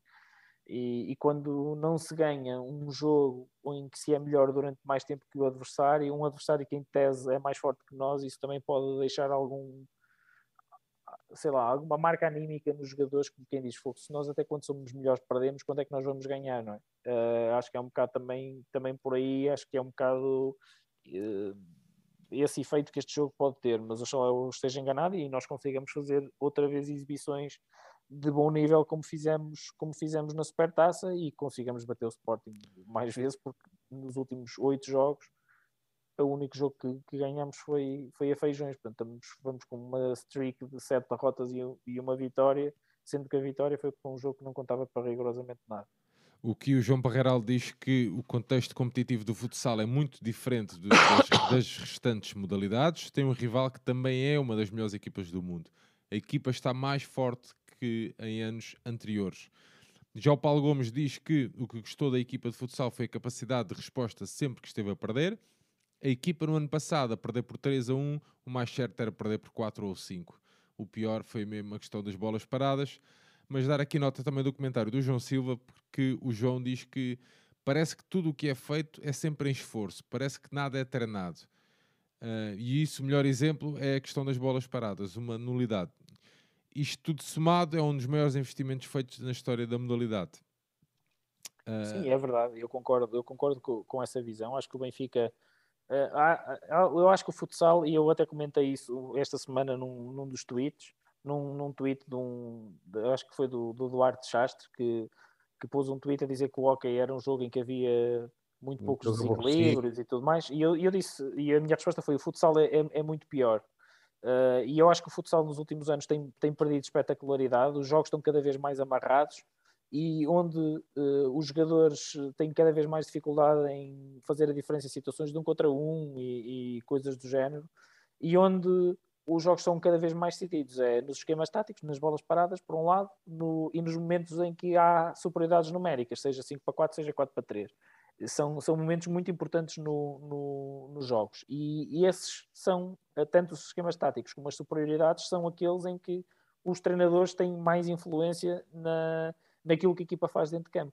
E tanto numa situação como na outra, tanto nas superioridades e inferioridades, tanto do 4 para 5 como do 5 para 4, tanto quando estamos a defender como estamos a atacar, como as bolas paradas ofensivas e defensivas, é onde nós notamos que falta mais eh, trabalho de treinador na equipa do Benfica. E por isso é que eu digo que se calhar este conjunto de jogadores com outra, outro comando técnico, mas e, e depois isto tem questões também mais profundas.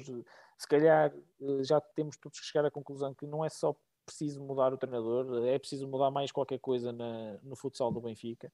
Uh, mas se calhar uh, é, é, aqui e é neste, nestes, nestes, nestes pequenos detalhes que nós notamos que falta, falta qualquer coisa, uh, falta alguma orientação técnica à equipa do Benfica, principalmente quando nós do outro lado temos um adversário que é fortíssimo que tem sido, é, que, já foi campeão europeu do, duas vezes recentemente e, e, que, e que tem um treinador que é top.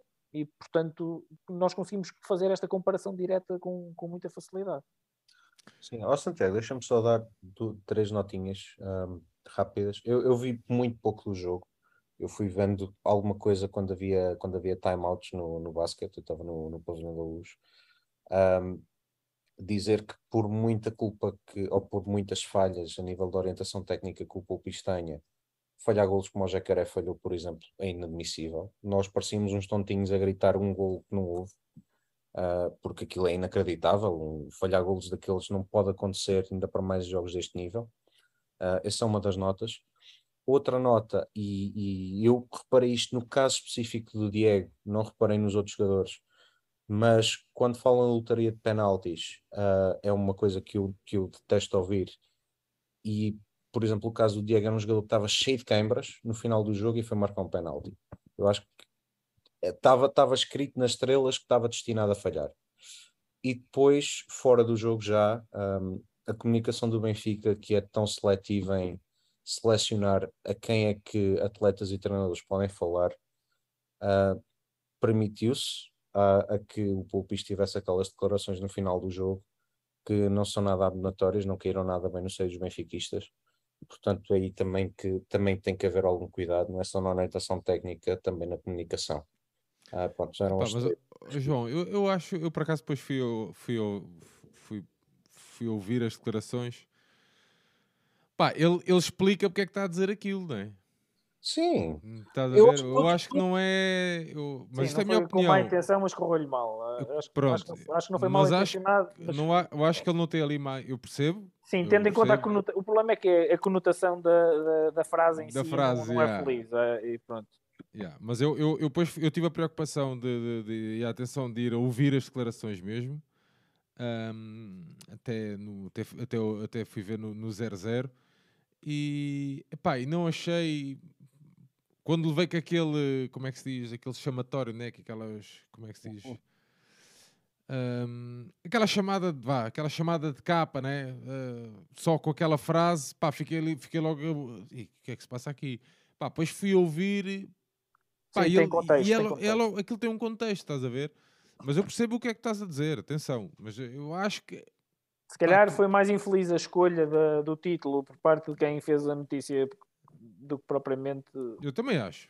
Eu sou muito crítico, está tudo certo, pá, mas acho que neste caso aqui nem concordo contigo da comunicação e da escolha de quem faz, pá, isso 100%. Acho que neste caso específico aqui, uh, pá, não sei, acho que nem. Mas pronto, João, é a, tua, é a tua opinião e a forma como tu vi. Eu vi muita malta indignada mesmo, mas isso também me levou a ir ouvir as declarações, estás a perceber? antes, antes de fazer algum julgamento. E, por exemplo, está aqui o Tiago Pinha a dizer que uh, para ele a antevisão do jogo é muito pior do que as declarações depois do jogo, né? Quando ele assume que era muito mais, este jogo era muito mais importante para o Benfica do que era para o Sporting. Por exemplo, aí está logo automaticamente a meter um peso muito maior, uma carga muito maior na tua equipa, estás a ver? Pá, do que da outra.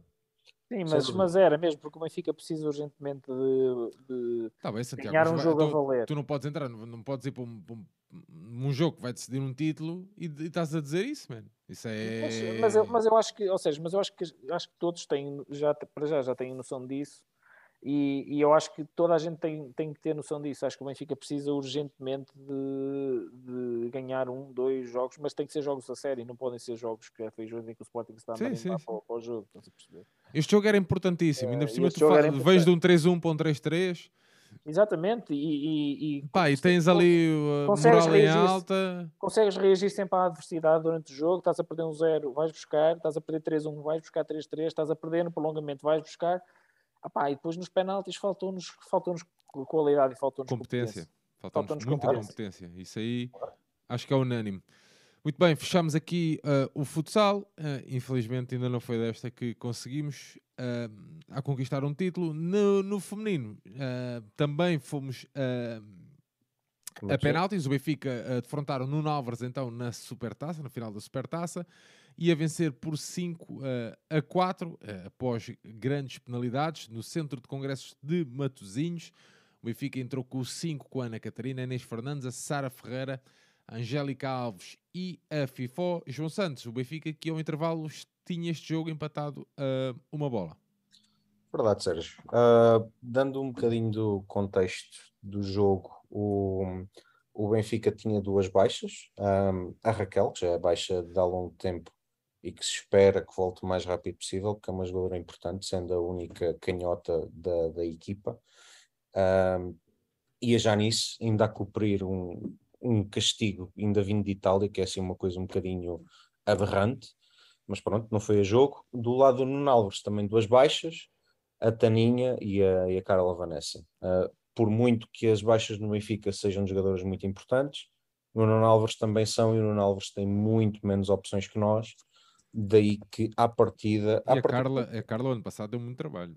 A Carla é uma jogadora, obviamente, diferenciada no, no Álvares, pela posição, pela qualidade que tem e pelas dificuldades que cria as equipas contra quem joga uh, naquela posição específica. Portanto, uma baixa de grande peso no Nuno. E não é estranhar que o Benfica entre logo dominador. Um, o Benfica entra logo muito perigoso inclusive tem uma bola à barra da, da FIFO E na, na, altura em que o Nuno Alves até começou a ter um bocadinho de bola, de querer equilibrar um bocadinho mais o jogo, a, a FIFA inaugurou um marcador com, com, um grande remate de, de bico à, à, entrada da área. E há que dizer, a FIFA que vem numa forma espetacular. Nota-se também que é uma transformação física da FIFA. Uh, obviamente, um ano de profissionalismo uh, fez, fez alterar provavelmente alguns hábitos que tinha e nota-se que, que vem uma atleta diferente a competitividade já lá estava, mas ela a nível físico consegue ser uma jogadora muito mais rápida, muito mais intensa e o Benfica a crescer muito com isso. Uh, após, após o golo, uh, há ali um período um bocado mais indefinido. Uh, as equipas, quer Benfica, quer Nuno Álvares, a terem muita dificuldade a, a, fazer a bola entrar nos pivôs, também não terem os pivôs principais, nem, nem a Carla, nem, nem a Janice. Janice sem estar da época passada, mas nem nem a Angélica, nem a Dricas, nem a Maria Pereira estavam a, a conseguir dar grandes linhas ou conseguir fazer diferença quando, das poucas vezes que conseguiam receber bola na posição de pivô. Uh, o jogo era muito disputado ali na zona do meio campo, mas uh, as equipas raramente conseguiram chegar, chegar às áreas.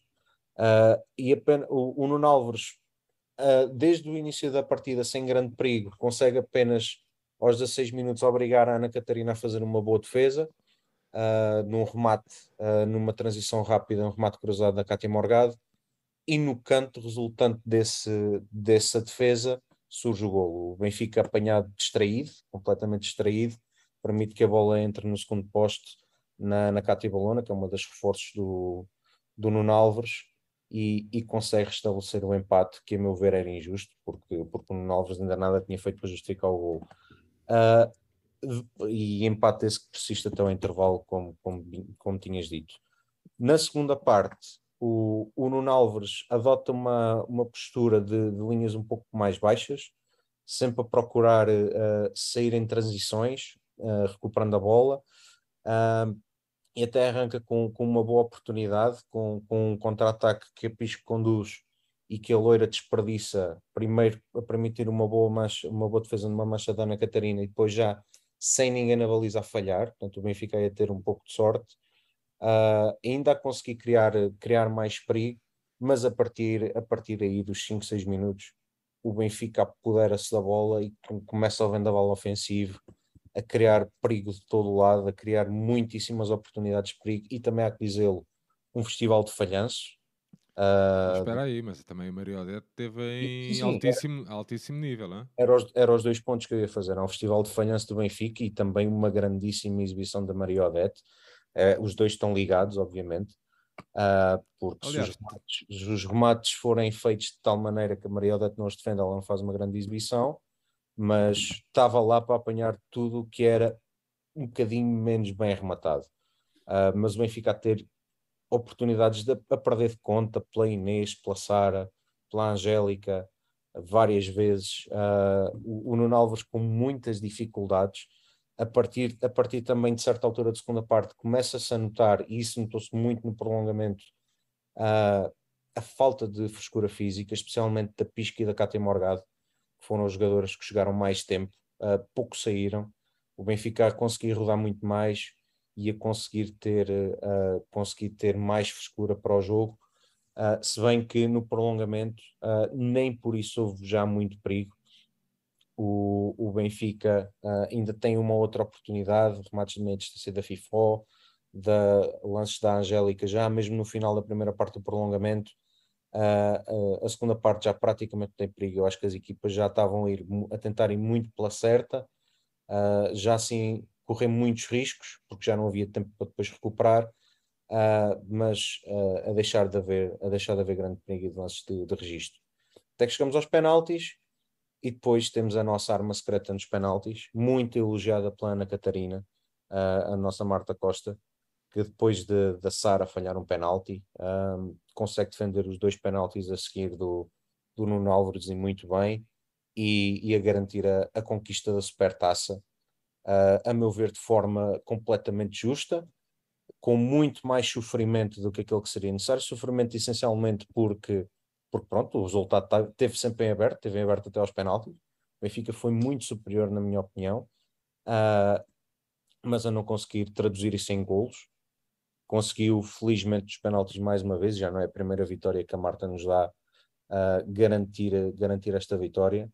Para mim acaba por ser uma das, tem que ser uma das MVPs, a Marta Costa, e a outra é a FIFO, que eu acho que vem num, vem num nível incrível, acho que ela vem num nível que nunca atingiu no Benfica, e ela já era uma belíssima jogadora no Benfica, acho que nos vai dar muito, então quando voltar a Janice, uh, nós temos... Se a, FIFO, se a FIFO vem uma atleta mais completa e atleta na, na, na, na plenitude da, da, da, da, palavra em si, né? Uh, veremos como é, que, como é que vem a Janice. queria só dar esta nota também, porque uh, nós olhamos muitas vezes e temos uma estima, eu, eu pessoalmente, uh, pela Ana Catarina, e, mas a verdade é isto que estavas a dizer. A Marta já é a segunda vez que nos dá hum, é, uma vitória destas, não é?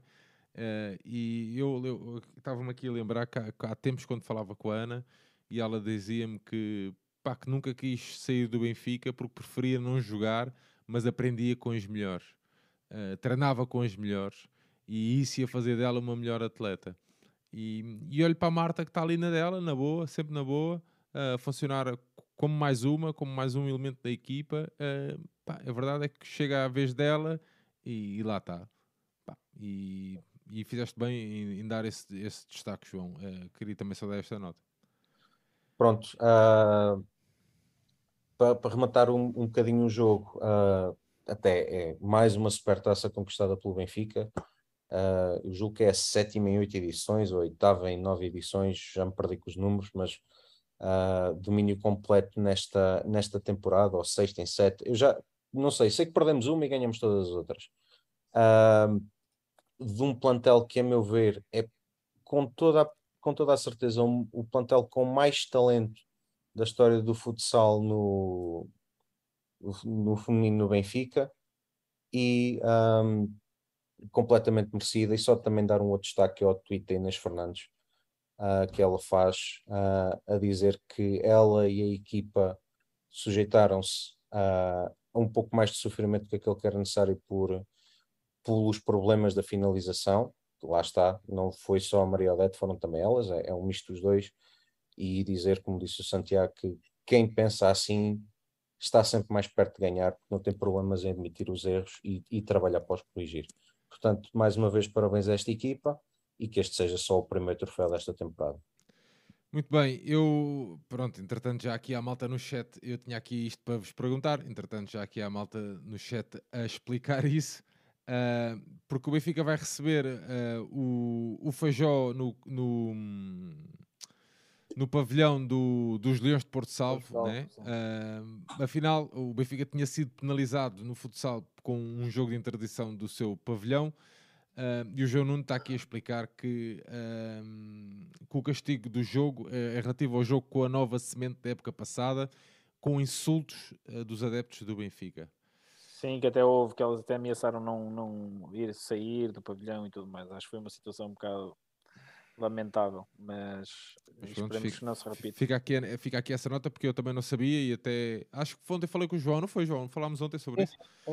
Eu até estava a questionar o João, pá, porque é não fazia sentido nenhum o Benfica uh, ir jogar. Uh, pronto, está aqui a malta a dizer bom castigo nesse caso, mas não, eu por acaso não fazia a mínima ideia, até tinha colocado esse tweet e bem, não tinha tido explicação e estava a achar muito, muito estranho porque é que o Benfica ia jogar para, para os Leões de Esporte Salvo. Mas pronto, vamos dar então andamento aqui à nossa conversa. Pedro Santiago, desta vez a tua uh, um jogo um bocadinho mais fácil, ou não? Já, já me dirás. Saltamos para o hockey masculino, um, hockey, onde o Benfica um, jogou a segunda jornada da primeira fase do Campeonato Nacional e venceu o Sporting Clube Portugal por 5 bolas a uma. Um jogo disputado no pavilhão Fidelidade, um jogo em que o Benfica até começou a perder, ou seja, o intervalo já perdia por uma bola a zero, Santiago. Sim, olha, Sérgio, eh, foi para o intervalo a perder um zero, mas a figura do jogo na primeira parte foi o Ângelo Girão. Uh, o Benfica foi dono e senhor do jogo ao longo do, dos 50 minutos. Um, desde o início carregou sobre a equipa de Sporting com mais posse de bola, com mais situações de desequilíbrio. Uh, tentou várias vezes uh, aquelas combinações que já começam a ser a caracterizar esta equipa, que é de meter a bola ao segundo posto para aparecer o Paulo Alvarez a emendar e, e a, fazer o, a fazer o golo. Uh, Roberto e Benedetto e Neil Roque entraram, pá, encaixaram perfeitamente na, na, ideia de jogo da equipa e entraram muito bem, um, muito bem. Uh, criaram desequilíbrios, o Benfica criou muitas oportunidades mesmo ao longo da primeira parte, não as transformou em gol e depois acaba por, eh, por sofrer o gol numa transição em que o Diogo Rafael, penso eu que é o Diogo Rafael que comete um erro Uh, o Sporting tem um lance 3 para 2 e curiosamente numa situação que o Benfica já tinha tentado algumas vezes, que era meter a bola para o segundo posto para o desvio, o Sporting acaba por conseguir fazer, eh, fazer um 0 um, num desvio do, do, do, Tony Pérez numa bola que acaba por, por, eh, chegar ali ao segundo posto. E o Benfica vai eh, ao intervalo, para o intervalo a perder um zero, mas uh, num resultado que não espelhava minimamente aquilo que tinha, que tinha acontecido uh, durante, durante a primeira parte. Uh, o Girão safou muito, muito, muito, muitas bolas, golos quase feitos. Na primeira parte tem pelo menos dois lances em que os jogadores do Benfica remataram já com ele praticamente deitado na baliza e ainda assim conseguiu, conseguiu safar. Ele tava, fez uma exibição mesmo muito boa.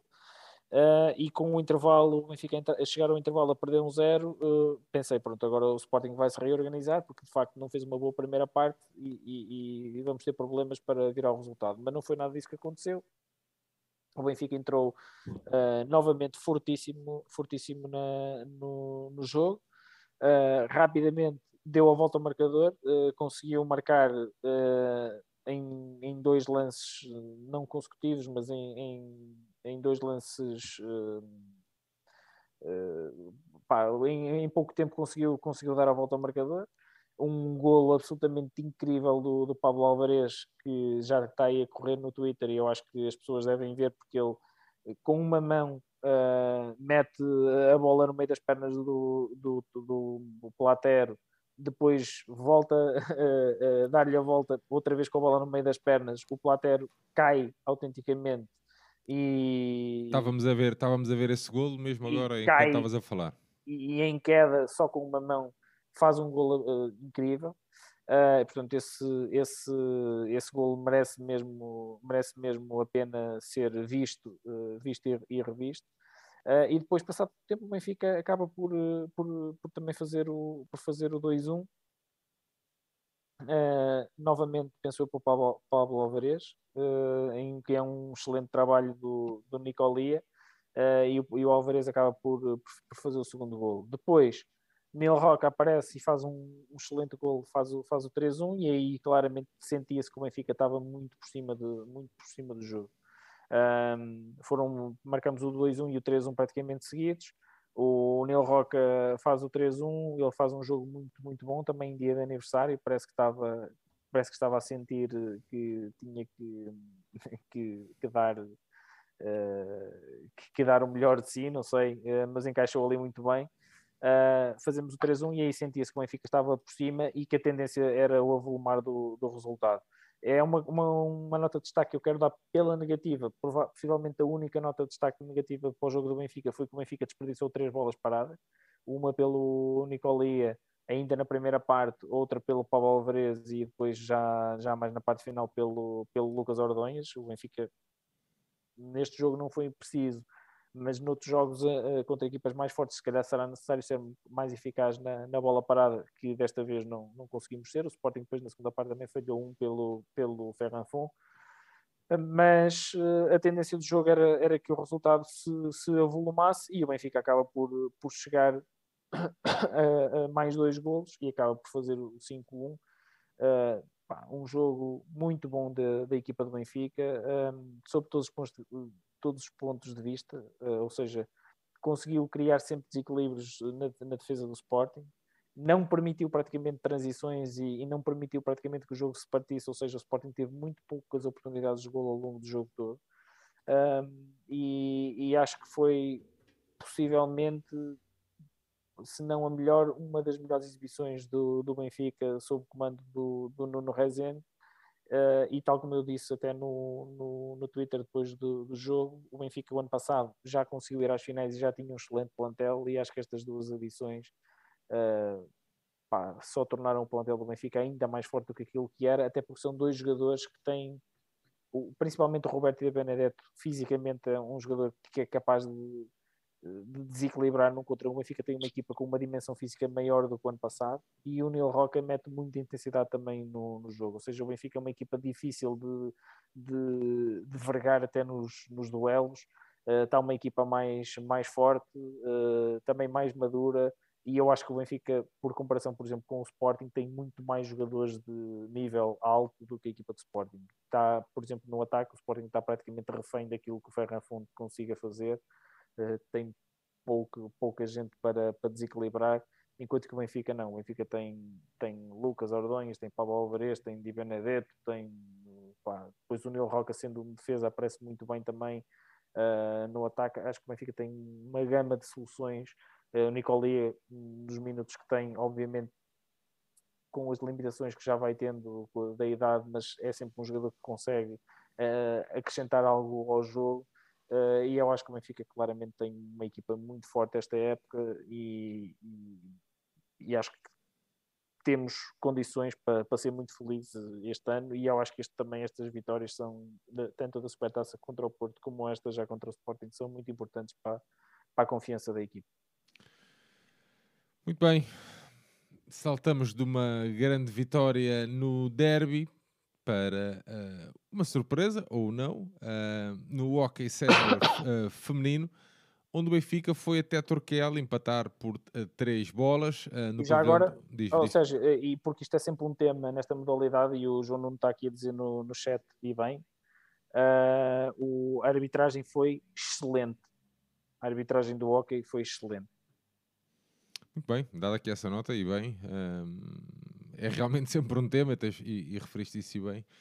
Mas vamos saltar então para o jogo no feminino, onde o Benfica empatou no pavilhão do Hockey Clube Turquel por 3 bolas.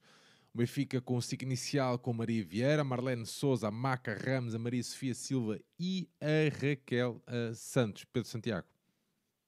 Olha, uh, ao contrário do, do jogo do, do masculino, o jogo do feminino não, não tem uh, assim tantos motivos de, de, pronto, de, de, orgulho, por assim dizer, pela, pela exibição e, e, e, também não pelo resultado.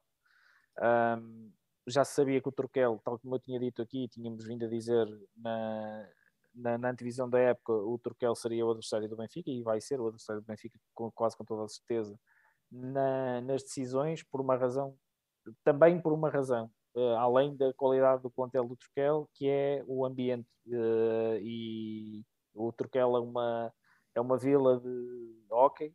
Um, o pavilhão estava com um excelente ambiente, com, com muito boa casa, uh, e o Benfica não está habituado uh, a isso uh, no hockey feminino, e eu acho que isso também há de ter mexido com, com a equipe. Dito isto, o Benfica não fez um bom jogo, porque o Benfica, se fizer um bom jogo, se fizer bons jogos, ganha todos os jogos em Portugal, ponto. E se o Benfica não ganha, é porque não fez um bom jogo. Um, isso aqui parece-me incontornável. Um, e o Benfica entra. O jogo foi muito mais dividido do que, do que aquilo que seria de supor. Uh, o Benfica ainda assim entra a vencer com um golo, com um golo da, da Raquel Santos.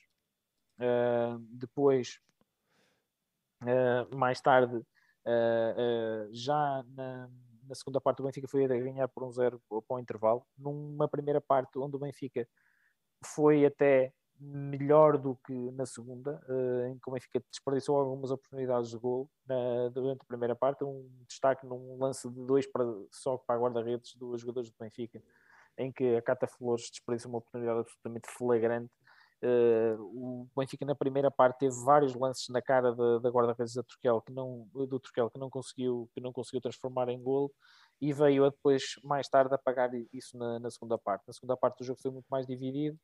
O, o Benfica acaba por sofrer o, o gol do empate, um gol de, de, uma das gêmeas Lopes, da, da, da, Rita Lopes, acaba por fazer o, o, o gol do empate. Depois, aos 38 minutos, um gol da Maca Ramos põe, eh, põe o Benfica na liderança do marcador, uma, que é uma esticada, está sobre o lado esquerdo, uma esticada à meia altura, uma boa esticada, uh, mais ou menos da, da, lateral da área, sobre, sobre o lado esquerdo, e a bola ao segundo posto a meia altura, faz, é um bom gol da Maca. Depois, um golaço que é o momento do jogo, que é o golaço da, da jogadora do Turquel, da Isa Ricardo, que faz o empate com uma picadinha atrás da baliza, sai atrás da baliza, levanta a bola e faz um grande, um grande, grande golo mesmo. Uh, e depois, e isto faz o empate, o Benfica ainda consegue chegar ao 3-2 num gol da Maria Sofia Silva, uh, num gol à, à Pablo Alvarez, que é uma esticada de, muito longe da, da Raquel Santos e a Maria Sofia, perto, perto da entrada da área, consegue fazer o desvio e fazer o 3-2. E depois, já quando nada o fazia prever, eh, estamos a falar de um jogo em que o Troquel só tinha sete jogadoras de campo, e, só tinha sete jogadoras na ficha de jogo e duas delas eram guarda-redes, ou seja, a rotação do Troquel era muito, muito, muito curta. Uh, e ainda assim a Troquel conseguiu fazer, conseguiu fazer o gol do empate, mais um gol da, Isa Ricardo no meio da área, acaba por conseguir fazer o, fazer o desvio e empatar o jogo. E, e o jogo na segunda parte, enquanto ao contrário do que era de esperar, em que esperava-se que a tendência do jogo fosse o Benfica a volumar a diferença no marcador, porque lá está, tinha muito mais gente para rodar e, e, e, tem mais qualidade individual no plantel e não foi isso que aconteceu.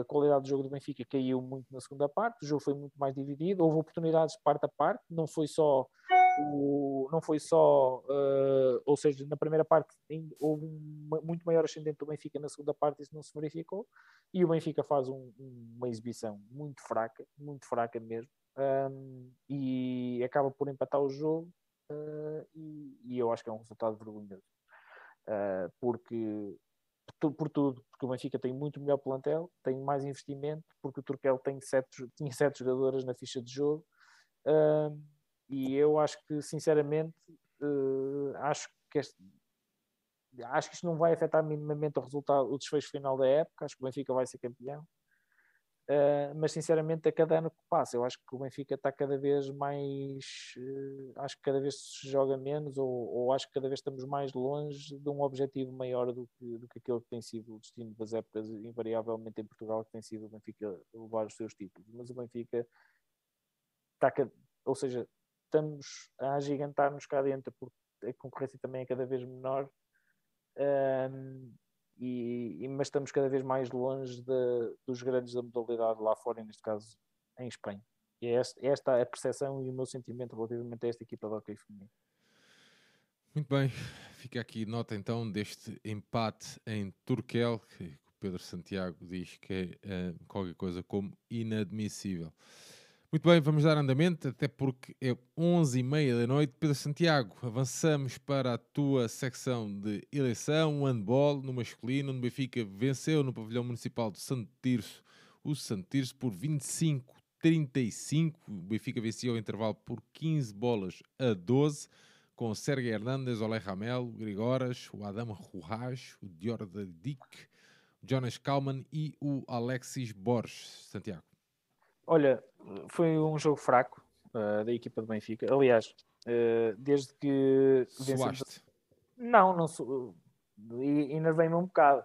Eu só, claro. vi, só, vi a, só vi a segunda parte em direto, depois vi, acabei por ver a, a, a primeira, acabei por ver repetido. Mas isto para dizer o quê? Que depois do, da vitória na Supertaça, em que o Benfica faz dois excelentes jogos contra Porto e Sporting, uh, o Benfica faz três jogos fracos no campeonato. Se o primeiro é perfeitamente compreensível, porque o Benfica rodou completamente as segundas linhas e algumas delas ainda estavam com pouco entrosamento nos jogos em Santo Terço e ontem eh, já as coisas já não foram bem assim eh, e eu acho que o Benfica hum, não fez bons, já não tinha feito um bom jogo em Santo Terço e, e, e também não fez um bom jogo frente, frente ao Marítimo. Todo, em to, todo caso.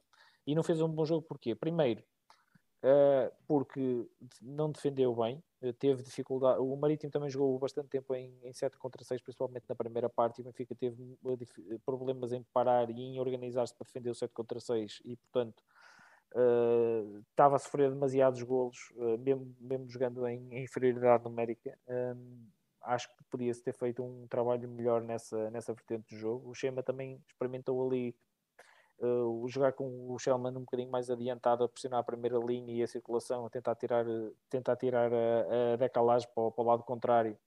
Uh, e nem sempre isso correu bem, uh, mas acho que o Benfica, neste início da época, nos jogos de campeonato, tem revelado alguns problemas, principalmente na zona central da defesa. e ainda não. O Vrania, ao contrário daquilo que eu, que eu tinha dito, ainda não está, não está a dar aquilo que eu acho que ele podia e devia dar, sobretudo na, na, na defesa.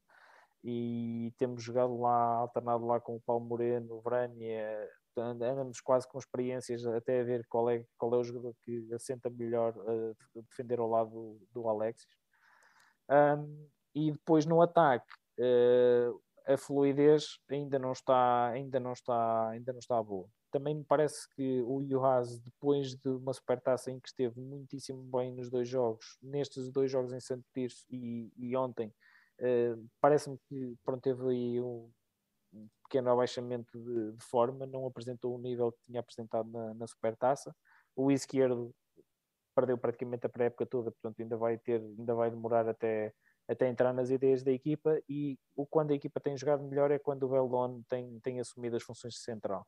E não foi exceção isso também neste jogo. O Belon na segunda parte, o Benfica faz uma primeira parte assim, insossa no, no mínimo, apesar de ter ido bem vantagem no, no marcador. Mas na segunda parte, quando o Belon entrou para a central, as coisas começaram a funcionar de facto um bocadinho melhor e, e, o Benfica na parte final do jogo acaba por disparar no marcador e vencer por 8 golos, mas um jogo que eh, até ali 10, eh, 15 minutos do, até meio da segunda parte esteve até um bocadinho chato e eu até comecei, comecei a coçar a cabeça e a, e a ficar um bocado, com a boca um bocado seca, porque era daqueles jogos que estava, estava a ver acontecer ali uma setubalada, felizmente isso não aconteceu. Felizmente isso não, isso não aconteceu. E na fase final do jogo o Benfica deu uma sapatada no marcador, mas foi um jogo que nem de perto nem de longe convenceu.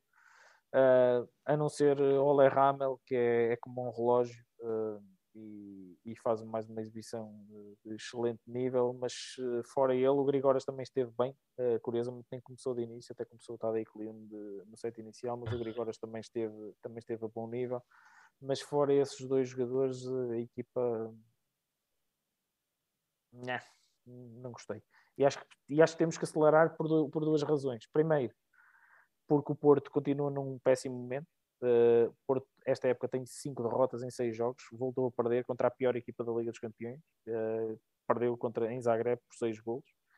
Uh, e o Sporting, e porque o Porto está mal e porque o Sporting fez um, excelente jogo contra a equipa dinamarquesa do Silkeborg, apurou-se para a fase de grupos da EHF European League, tal como Águas Santas, e, o, e o Sporting faz uma exibição de um nível bastante elevado, mas perdeu o, um dos seus jogadores mais importantes na defesa, o pivô Tillman, pareceu uma lesão grave, uh, ainda não há informação sobre, sobre a extensão da lesão, mas pareceu uma lesão uh, grave. E, portanto, se o Sporting perder esse elemento por algum tempo, nomeadamente para o jogo com o Benfica, eu acho que o Benfica tem aqui uma hipótese, tem aqui uma janela para, para, poder, para poder aproveitar estas, estes dois fatores, o, o mau momento do Porto e o Sporting sem um jogador fundamental na, na manobra defensiva da equipa, e, e, acho que temos que acelerar para estarmos bem, uh, para estarmos bem na, nas decisões que vão ser na, na, em novembro contra o Porto e, e, em dezembro contra o Sport.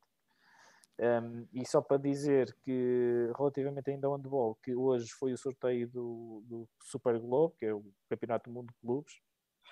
O Benfica vai jogar contra o Al-Ali do Egito, vencedor da, da Supertaça africana e, e, contra o Mudhar, que é uma equipa da Arábia Saudita, que é a equipa da casa, uh, que teve direito a escolher o grupo onde se ia inserir e escolheu, obviamente, o grupo do Benfica.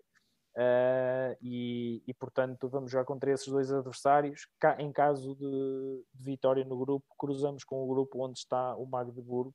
Curiosamente, pode haver a reedição das duas finais, tanto da Liga dos Campeões, porque nos grupos C e D estão o Barcelona e o Kielce da Polónia, e a final da ERF European League entre Benfica e Magdeburgo. Podem ser umas meias finais, a reedição das finais das competições europeias da época passada. E Muito essa competição vai ocorrer era, entre era dias isso. 18 e 23 de outubro. Era isso mesmo que eu ia dizer. Bom, saltamos aqui rápido, rápido do handball sénior uh, masculino uh, para o feminino. João, contigo. Onde o, Benfica, onde o Benfica venceu a Academia de São Pedro do Sul por 26-23. No pavilhão número 2 da Luz, calma Santiago, depois se quiseres falar no fim, falas, ok? Com calma, não começo já com suores. Uh, onde, o Benfica, onde o Benfica venceu então a Academia de São Pedro do Sul por 26 a 23, um jogo que ao intervalo o Benfica perdia por 10-15, João Santos. Sim, deixa-me só dar uma nota, que eu esqueci pelo alinhamento, porque uh, sou um burro, uh, que o Benfica jogou no dia antes com os Gilianos, Sim. uma jornada dupla, mas Uma foi um, dupla. um jogo, um jogo muito mais tranquilo, uh, que o Benfica acaba por ganhar por 8 golos, com, até fazer bastante rotação da, da equipa. O jogo mais difícil era de facto este jogo, desta jornada dupla, era de facto o jogo com São Pedro do Sul, que tem alguns reforços de, de muito boa qualidade, uh, e, que, e que se provou a ser um adversário difícil, em teoria será estará ali naquele pelotão do, dos, das terceiras melhores equipas, uh, talvez eu não conheço bem como é que está o Alavário, mas certamente atrás de Benfica e Madeira Sado, mas é uma equipa forte da, desta, desta primeira divisão de handball. Uh, o Benfica apresenta-se sem a Mariana Costa e sem a Débora Moreno, têm sido as jogadoras que têm feito dupla defesas no centro com a, com a Nádia, Uh, e com isso adota uma, uma defesa 5-1 com a, com a Chelsea à frente e sem fazer substituições de defesa-ataque, o que não, não é muito comum, mas ainda assim o Benfica entra bem. Uh, literalmente às costas da, da, da vitória, vitória absolutamente fundamental, a ter até alguma competência do ponto de vista defensivo, se bem que o São Pedro do Sul também um pouco desastroso na finalização ao início do jogo e, e o Benfica aí com com 5-1 de vantagem.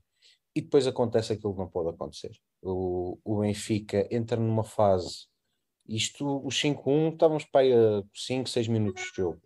O Benfica entra numa fase completamente desorientado, uh, defensivamente muito permissivo, a fazer um número incompreensível das neiras, de precipitações no ataque, daqueles ataques onde daquelas transições rápidas onde não há nada para explorar, mas mesmo assim força-se um remate sem possibilidade nenhuma de sucesso, um corrupio das neiras sem, sem nome, e, e o resultado é um parcial de, de 5-14 até o intervalo que dá os tais 10-15 um, e, que, e que expressava bem aquilo que o Benfica não estava a fazer. O São Pedro do Sul tem uma boa equipa, mas não tem equipa para estar a ganhar por 5 gols ao Benfica ao intervalo, nem pouco mais ou menos. No início da segunda parte, ainda sofremos mais um gol, portanto o Benfica ainda chega a ter seis golos de desvantagem. Uh, logo no ataque a seguir, acontece um momento importante do jogo, que é a segunda exclusão da Soraya Fernandes, uma pivô que veio do Balavário, que é uma pivô de muito boa qualidade e que é o esteio defensivo da equipa de São Pedro do Sul, e isso obviamente condicionou-os do ponto de vista defensivo. A juntar a isso, o Benfica ajusta a, a sua defesa, defende 6-0, mas o 6-0 é muito elástica, causa muitos problemas à circulação de bola de São Pedro do Sul, a vir muito fora, a bater mesmo, uh, porque o handball é assim, uh, a bater, ou seja, a ir ao contacto, é o que eu quero dizer com isto. Um, e, e com, com isso, com a, com a Nursul também a beneficiar disso e a ajudar a equipa até a defender mais do que um livro de 7 metros. E depois outro fator muito importante que é a falta de frescura do São Pedro do Sul, com uma rotação também uh, a 7, 8 jogadores no máximo. O Benfica a conseguir rodar muito mais o plantel, a ter muito mais frescura, a ter também outras condições de trabalho, naturalmente, uh, como, como nós dizemos aqui frequentemente. E na parte final do jogo notou-se muito o Benfica muito melhor do ponto de vista físico e a conseguir aliar todos estes fatores, também um bom apoio que veio das bancadas, a conseguir arrancar para a vitória uma vitória que acaba por ser importante, porque acaba por ser um, um competidor direto, que é uma, uma, boa equipa e que, e que lança bem o Benfica uh, nesta primeira fase de jogos para, para o que vem aí agora, que, que é as competições europeias. Uh, a nível de destaques individuais, eu tenho que dar a vitória. A vitória, naqueles 10 gols da primeira parte, faz 7, ou seja, para se ver a influência que a vitória teve no jogo do Benfica. Uh, acaba o jogo com 11 golos e depois na segunda parte a Nursul também é muito importante para, para, para a equipa. Deixa-me só dar duas notas que eu tenho que dar com muita pena minha. Vais falar do árbitro. Está aqui o João, está aqui o João Nuno a dizer que uh, a culpa do 5 para 1 e do 5-1 e do 10-15 foi do do 5 para 1, do 5 1 para o 10-15 foi dos árbitros. Uh, eu antes de ir a isso, eu tenho que falar no comentário completamente aberrante que ouvi na BTV, quando da repetição do jogo. Benfica TV. Na, na Benfica TV, em que um dos comentadores insinua claramente que as jogadoras de São Pedro do Sul estavam a tentar lesionar declaradamente a Maria Ujang. Isto foi dito nas palavras deles. Estão a tentar pôr a Maria Ujang fora do jogo. Portanto, isto é algo que é absolutamente inadmissível. Uh, porque o handball é um jogo duro. Uh, quem jogou handball sabe que, que o é. Uh, sabe que é um jogo de contacto, mas eu não vi nada, nem pouco mais ou menos indicativo disso. E, e acho que são declarações absolutamente vergonhosas de, de, quem, de quem trabalha naquela casa. Uh, depois, uh, e isto ainda com mais pena, eu tenho que falar da prestação do treinador João Florencio. Uh, para não falar dos aspectos técnicos, porque por muito que esta equipa de São Pedro do Sul seja uma boa equipa de handball, sem dúvida que o é, não tem comparação com o Benfica, a nível de qualidade individual das jogadoras e a nível de, das condições de trabalho.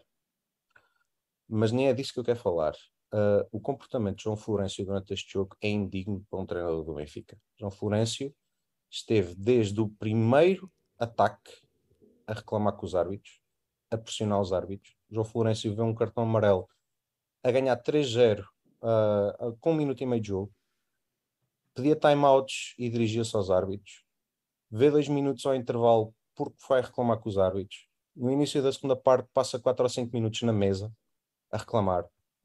Uh, provocações ao banco adversário também aconteceu. Portanto, é um comportamento, comportamento, a meu ver, e só me vincula a mim, absolutamente indigno para um treinador do Benfica. Aquilo foi um, um show triste, que não fui só eu que vi, houve muita gente que viu, houve alguns que aplaudiram, e eu, na minha opinião, essas pessoas estão erradas, e aquilo que se viu no banco foi um treinador preocupado em tudo, menos em treinar uma equipa. Portanto, uh, tinha que deixar esta nota, uma nota muito triste, a meu ver, e que eu espero ver não repetir. Porque também há que dizê-lo, uh, como o João Nuno, uh, esta, a referência que o João Nuno fez no chat é precisamente a isto, nós vimos o jogo juntos. os árbitros, a meu ver, tiveram zero influência naquilo que foi o jogo. Zero. Quando muito, sentiram a pressão, e isso faz parte, nós sabemos que isso faz parte, sentiram a pressão das bancadas e também do Banco do Benfica no segundo tempo. No primeiro tempo eu não vi nada de extraordinário. Portanto, são comportamentos que eu, como, como sócio do, do Benfica, não admito a um treinador do meu clube. Só deixar esta nota. Muito bem. Pedro Santiago, queres finalizar aqui o handball no feminino? Não, eu só vi, eu não vi o jogo todo, uh, acabei por ver só, ver só a segunda parte e portanto já só assisti à parte menos má. Um, agora, o que me apraz dizer é que o Benfica ganhou o jogo da mesma forma que ganha 99% dos jogos em Portugal, que é aumentar a agressividade defensiva e conseguir golos fáceis uh, no contra-ataque. Um, e tudo que não é isso, o Benfica não, não é competente uh, nomeadamente o ataque organizado. Um, muito poucos gols, muito poucas ideias e muito pouco trabalho tático no, em ataque organizado. Isto é um problema que já vem da época passada e que eu chamei muitas vezes a atenção para isso um, ao longo da época. Um, foi uma, uma vitória suada contra uma equipa que tem qualidade, mas sinceramente, quando eu previ que o Benfica poderia fazer uma boa figura e chegar longe nas competições europeias, contava que a equipa também crescesse, e então com a vitória a fazer a pré-época e a estar cá desde, desde o início, contava que a equipa crescesse, uh, principalmente no ataque organizado, um, crescesse em qualidade de jogo, e isso até ver não, não se está a verificar. Uh, e a outra nota que eu queria deixar é que se calhar a Patrícia Rodrigues o esforço adicional teria dado jeito. É que na hora do agrião contra, contra o São Pedro Sul, uh, lateral direita, não tivemos, foi sempre uma destra a jogar e a, a miúda que fomos buscar a Luciana nem contou para a total bola. E acabámos o jogo só com cinco jogadores a fazer golos, e isso também diz um bocadinho da, da dependência que nós tivemos, principalmente da Vitória Borchenko, uh, mas também um, e, e, de tudo o que ela foi praticamente sozinha uh, construindo, uh, principalmente na segunda parte. E o meu receio uh, é que vitórias não vai haver todas as épocas e esta já não dura muito mais tempo. e portanto, acho que o Benfica tem que, tem, tem que dar. É, é, ela chegou aqui de paraquedas e, e portanto eu acho que o Benfica tem que dar ao pedal para. E, e tem que jogar mais e ser menos dependente dela. É natural que seja dependente de uma jogadora com aquela qualidade, mas acho que o Benfica tem que encontrar outras soluções coletivas, eh, principalmente eh, no ataque organizado. O resto, acho que o João já, já disse tudo e subscrevo o que ele disse a propósito, de, principalmente da BTV, sobre a atitude do treinador não vi, portanto não posso comentar.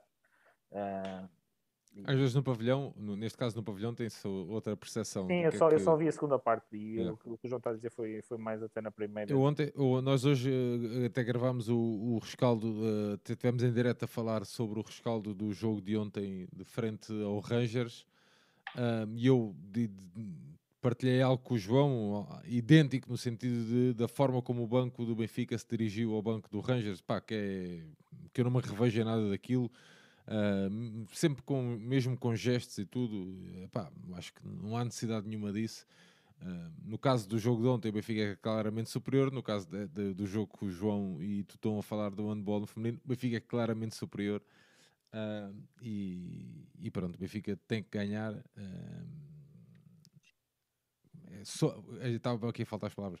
Somos leais e o jogo é para ganhar, mas somos leais e temos que saber ganhar. Uh, e isso também se vê nestas pequenas atitudes.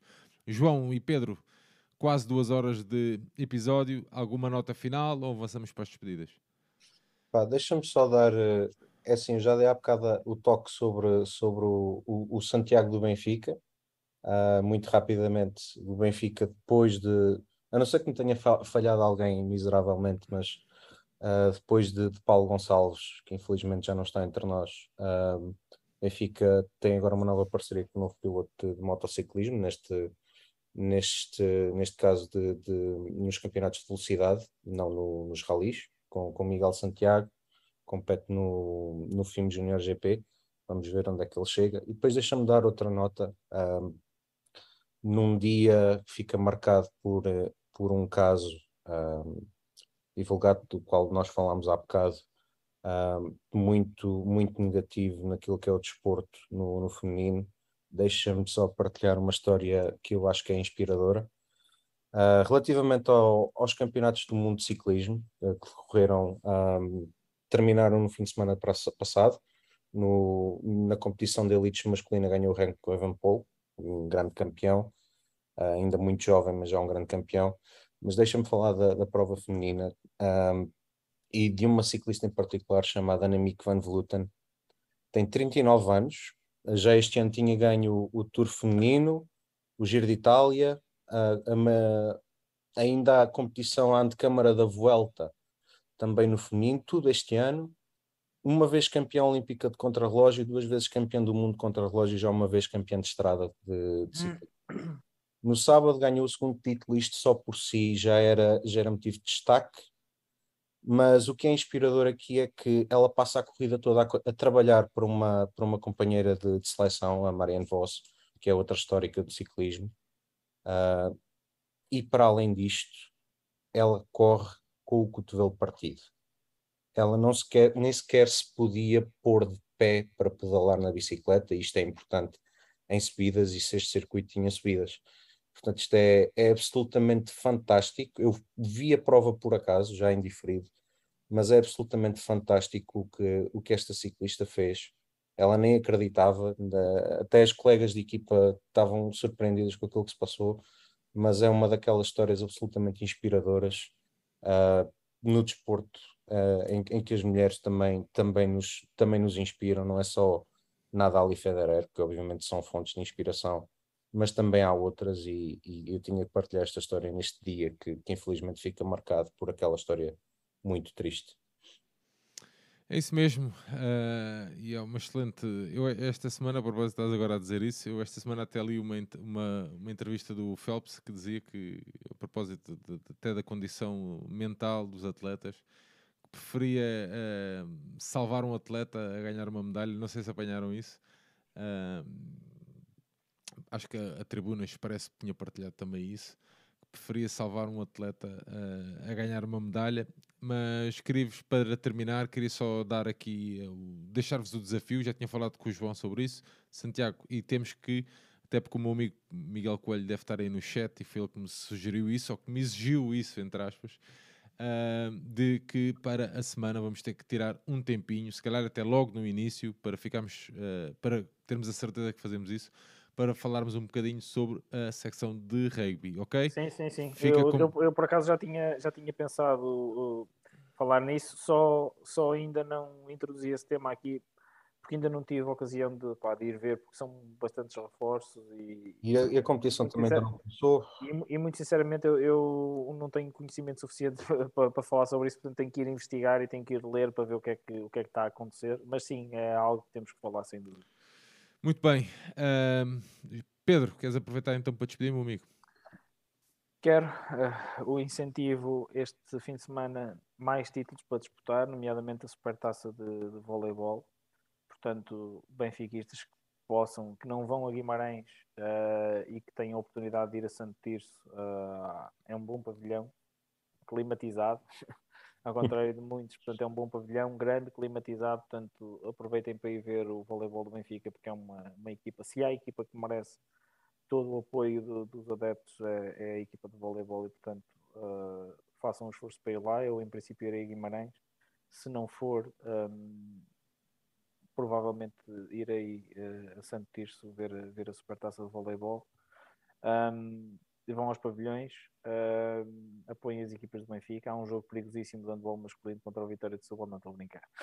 Uh, não, há, há jogos de muitas modalidades para, para irmos assistir. Um, apoiem as equipas do Benfica nos pavilhões uh, e para a semana cá estaremos a fazer o balanço desse, deste fim de semana e do que mais houver uh, para falar. E um abraço para ti e um abraço para o João. Muito bem, uh, João Santos, uh, esquecemos de dar nota aqui do Pimenta, que foi consagrado campeão do mundo né? em maratonas K1 Short Race, 3,6 km na sua terra natal.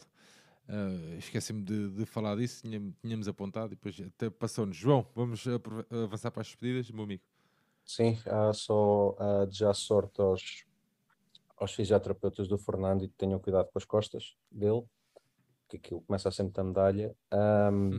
Deixar-te um abraço, deixar um abraço ao Santiago, a reforçar o apelo de, um, de irem aos pavilhões, de, de apoiarem as equipas do Benfica, porque, como nós referimos tantas vezes, com o apoio uh, estamos sempre mais perto de ganhar.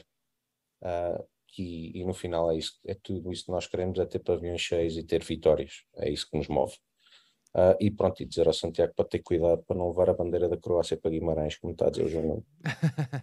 Exato. Baile. Muito bem, Pedrinho, João, um grande abraço, meus amigos, uma boa noite e muito obrigado. Malta, hoje teve isto muito composto, mais uma vez. Deixar-vos um abraço a todos que nos acompanharam nesta longa noite, neste longo rescaldo. Mas já sabem que é algo que nós queremos continuar a fazer e só faz sentido convosco aí desse lado. Deixar-vos então um abraço, desejar-vos uma boa noite e um final de uma grande semana. Nós voltamos aqui no Benfica Independente no sábado para o rescaldo desse jogo frente ao Vitória Sport Clube. Um grande abraço a todos, uma boa semana e viva o Benfica. Viva o Benfica. Viva o Benfica.